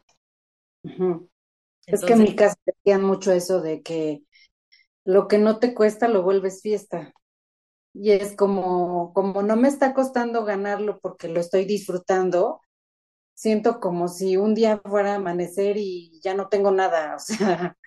Pero es que ahí es el proceso de cambiarlo, ¿no? Esa creencia es heredada, no me compete, decido cambiarla. Yo, todo lo que me genera placer me genera dinero. Ok. Todo lo que me genera placer me genera dinero. Mientras yo estoy más contenta, soy más creativa. Mientras más creativa soy, más recibo, por, más recibo dinero, ¿no? Y entonces ahí es donde tú, con repetición, vas como, estás como debatiendo con tu propia mente. No, pero es que se me va a ir el dinero. Claro que no, el dinero vino para quedarse en mi vida. No, pero es que si gasto en trivialidades, ah, no, esto es importante porque mientras mejor me sienta, más energía tengo para crear más más elevo mi vibración. Ah, ok. No, pero es que, no sé, si no tienes cuidado, el dinero se te va a ir como agua. No, el dinero que se va regresa todo el tiempo, ¿no? Regresa todo el tiempo. Entonces, estás, por un lado, va a parecer que tienes un debate en la mente al inicio. Hasta que alguien va ganando, ¿no? Por repetición, de repente alguien va ganando. Cada vez que yo me preocupo por la lana, tengo un mantra que igual te lo, se los paso por si les sirve. Pero es ese, ¿no? De yo nunca gasto, yo invierto y cuando invierto siempre recupero el retorno de inversión. Y el otro es, eh, nunca había tenido más dinero que hoy. Eso solo aplica si en tu vida es verdad, ¿no? Porque si no, tu mente te va a decir, claro que no, el año pasado tenías más dinero, pero lo perdiste. No. Pero en mi caso es, es verdad. Nunca había tenido más dinero que hoy. Y nunca tendré menos dinero que hoy. Nunca había tenido más dinero que hoy y nunca tendré menos dinero que hoy. Eso a veces lo digo como taravilla 20 veces, hasta que le gano a la voz que me dice, oye, no manches, ¿qué tal que no? ¿Qué tal que el lanzamiento no sirve? ¿Qué tal que eh, la vida aquí está mucho más cara? ¿Qué tal que, no? Entonces ahí hay que, hay que ganar el debate de la mente, ¿va? Eh, pero cuéntame, Mariana. Muchísimas gracias. Esther. Voy a irme rapidísimo. Tengo una, tengo dos dudas. La primera es sobre, bueno, las dos del Vision Board. A los como 14, 15 años hice el primero porque mi papá me, hizo ver la película del secreto y en ese momento lo hice con las creencias súper limitantes y habiendo vivido la vida que tenía en ese momento, que no era tan consciente, y no manifesté ni madres, ¿no? Entonces me decepcionó un buen. Y luego, eh, mi, o sea, bueno, te conozco desde hace, o sea, te sigo en relevante y todo esto desde hace como un año y llevo literal un año diciendo que voy a hacer mi vision board. Y, literal mi novia me dice casi todos los días, oye, hoy lo hacemos porque ella también lo quiere hacer. Y yo, no, hoy vamos a nadar en el mar, ¿no? Entonces ya me estoy haciendo güey desde hace un año y me acabo de dar cuenta hoy que es por el vision board que hice a los 14, 15 que no funcionó. Y entiendo, o sea, literal soy tu fan y veo todos tus videos, me lo sé de memoria y sé que nada de lo que hice antes, lo, o sea, nada, perdón, nada de lo que hice antes son las cosas que tú dices, o sea, sé que no es igual el proceso, sé que no es en absoluto parecido. Y siento que mi pregunta es muy estúpida, la verdad, porque digo, no puede ser, o sea, si no aplicaste nada de lo que dice Esther a tus 14 años, ¿por qué sigues teniendo miedo de fracasar? Entonces me da miedo poner todo y sí he ido manifestando muchas cosas, o sea, trabajos que me pagan súper bien y también ahorita estoy en un proceso de cambio, entonces es más complejo. Justo dejé de trabajar porque quiero vivir de mis inversiones y literal estoy haciéndolo living the life, pero yo necesito ingresos de millones para arriba, ¿no? ¿Sabes? O sea, ahorita no me alcanza para la vida millonaria que quiero. Y me da miedo poner mi camioneta eléctrica Mercedes-Benz porque digo, puta, ¿qué tal que no, otra vez, como a los 14, no la manifiesto, ¿no? Entonces, como que yo solita siento que me saboteo, no sé cómo dejar de meterme el pie. Soy muy comprometida, pero al mismo tiempo siento que hay algo que me está bloqueando. ¿Sabes? Sé que es algo en mí que necesito identificar y cambiar. Y eso, realmente. Ok, ahí te va lo que... Ay, se parece muchísimo a una cosa que me dijo Brent. Fíjate, Brent me dice, a mí me gusta no soñar tan grande porque si no, luego pasas por el proceso de la desilusión de que no pasa, o de que no llega, o de que no funcionó, ¿no? Entonces te voy a decir lo mismo que a él, y fue, estás subestimando tu capacidad de contener tus emociones. Si se tarda y te sientes tantito frustrada, ¿qué? si te tarda y te sientes tantito triste porque no funciona como tú pensabas, puedes con esa tristeza, puedes con ese enojo, puedes con esa frustración.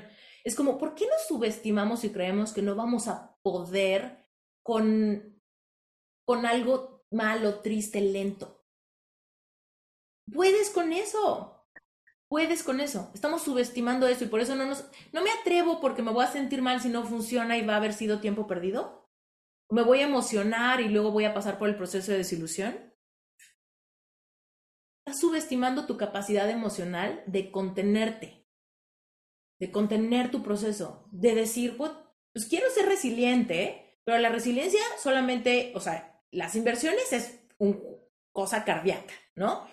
Te va a ir bien y va a ser increíble, te va a ir mal y vas a sentir que se te fue el alma, ¿no? Entonces, es, quieres vivir una vida de adrenalina, ¿no? En tus procesos de crear, de apostarle a algo, de que no funcione, de que funcione mejor, ¿no? Eso, ese es el proceso. Imagínate que tú, alguien te dice, es que yo también quiero invertir, pero me da muchísimo miedo que no funcione. Por eso no lo intento.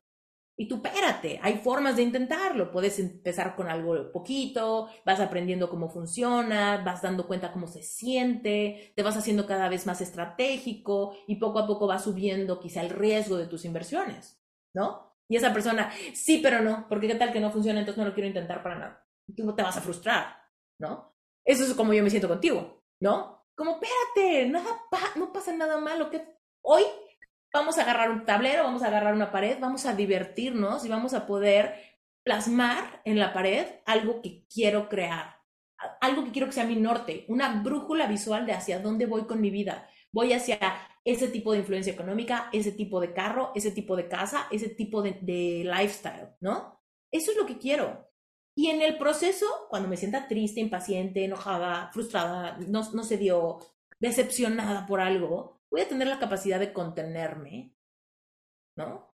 Porque tengo inteligencia emocional, porque ya no tengo 14 años, ¿no? Y entonces no te subestimes y arriesgate. Estás haciendo una inversión. ¿Sabes qué estás haciendo ahorita? Estás haciendo una inversión emocional. Estás atreviéndote a querer y vas a recibir el retorno, ¿no? Y entonces tienes miedo. ¿Qué tal que invierto tantas emociones y luego salgo perdiendo? Porque caigo. Me voy a elevar. ¡Ah, qué emoción! Mi coche, mi camioneta de Rolls Royce, no sé qué quieras. Pero no, quiero mi pinche camionetón que le da tortícolis a todo mundo que va a voltear a verlo, ¿no? Güey, pero ¿qué tal que no? Y ahí va la inversión, ¿no? Tus emociones bajan. Güey, no, muévele, elévala otra vez, ¿no? ¿En dónde le invierto? Gratitud. ¿En dónde le invierto? Visualización. ¿En dónde le invierto? Mantras. ¿En dónde le invierto? Puta, a mover la energía. Salte a correr, mueve la frustración, saca la tristeza, llórala, grítala, púrgala, ¿no? Y sigue adelante. En ese proceso te vas a ir dando cuenta, güey, me volví sumamente resiliente, me volví sumamente valiente, me volví otra persona, ¿no? En ese proceso. Y entonces yo te garantizo que si no te decepcionas, ni lo tratas de controlar, ni le metes un límite de tiempo, porque también mucha gente dice, bueno, voy a hacer el vision board y si en un año no se manifiesta nada, pues ya lo quito y lo quemo y decido que no funciona. y es como, nada de eso importa, nada de eso importa. Es yo sé que quiero. Lo contengo en mi mente y hacia eso estoy yendo anyway. Si yo lo pongo en algo visual, lo hago más oficial. Me doy anclas visuales para que no se me olvide. Que mi vision board sea un lugar donde yo regreso y me acuerdo por qué fregados estoy levantándome todos los días a aplicarme más al rollo de las inversiones ahora que ya renuncié a mi chamba. ¿No? Estoy dando pasos hacia adelante. ¿Por qué no darme todos los apoyos energéticos para que cuando llegue la duda que va a venir, cuando llegue la impaciencia que va a venir, cuando llegue el nervio de que las cosas no salgan bien, va a venir, haya algo donde yo me puedo o levantar, ¿no? Rífate, hazlo, hazlo hoy, ¿no? Y no seas esa persona que es que yo invertir se me hace muy difícil, así que imposible. Tú vas a decir, oye, ¿por qué? Qué divertido es, qué interesante es, ¿no? El proceso de manifestación es, un, es, es literal, estás invirtiendo emociones. No subestimes tu capacidad de sentirte triste y no te vas a disolver, no te vas a deshacer de impaciencia, ¿no? Muchas veces, eso se lo dije a mi esposo y le cayó así como patada de burro, ¿no? Porque yo le dije, a ver, ¿qué pasaría si te decepcionas? ¿Vas a estar de malitas un día? ¿Te van a salir tres lagrimitas? ¿Qué va a pasar? ¿No? Y él así de, bueno, pues se siente feo. Y yo, ¿y? Se siente feo, ok, se siente feo, pues siente feo tantito, ¿no? Y él así como de, ah, bueno, se quedó como que año, pero le digo, es la verdad, no subestimes tu capacidad de contener que de repente las cosas en la vida no salen bien. ¿Va? Sí, totalmente de acuerdo. Muchísimas gracias. Voy a, literalmente, hoy voy a hacer mi vision board y voy a poner lo de aliento porque desde que mandaste el promocional, mi novio y yo queremos ir y sé que quedan dos lugares, así que lo voy a poner ahorita y ojalá que si, si no ya al siguiente. sí. Fantástico, sería Ojalá que sí. Sí estaría, buenísimo. Sí. Mil gracias. Muchas gracias por haberte quedado hasta el final de este episodio. De verdad que me llena el corazón saber que el contenido de este podcast te está gustando. Recuerda que en las notas del episodio están todos los accesos de mis cursos de Relevante Espiritual, que es el grupo de estudio mensual. Yo te aseguro que si este podcast te gusta, Relevante Espiritual te va a encantar. Y la mejor noticia de todo es que Relevante Espiritual no funciona como un curso funciona como una membresía. Entonces, ¿qué quiere decir? Que tú te puedes meter un mes para probar y si no te gusta, si no tienes tiempo, lo puedes cancelar en cualquier momento. Entonces tienes completa y absoluta libertad. Y por otro lado, si este episodio removió fibras en ti y te estás poniendo a pensar si tú también tienes vocación de life coach, acuérdate que si vas a las notas del episodio y te apuntas en sherpacertification.com diagonal preregistro, te va a llegar el acceso a una clase exclusiva inmediatamente a tu correo. Es una clase que dura como dos horas, donde de verdad te voy a resolver todas las dudas que tengas sobre qué, qué se necesita para ser life coach, cómo saber si es tu vocación, cuáles son las diferencias entre un life coach y un terapeuta convencional, cómo funciona el modelo de negocio y por supuesto cuánto es realista que voy a ganar con esta profesión si realmente lo quiero ver como la fuente de ingresos para eh, proveer abundancia a mi familia. Bueno, si esto te interesa, lánzate, no pierdas el tiempo y te deseo que tengas un excelente día. Como siempre, si el episodio te gustó, sácale un screenshot, etiquétame, etiqueta la cuenta de Reinventate Podcast. Me va a encantar conectar contigo. Te mando un beso bien grande y nos vemos para la próxima.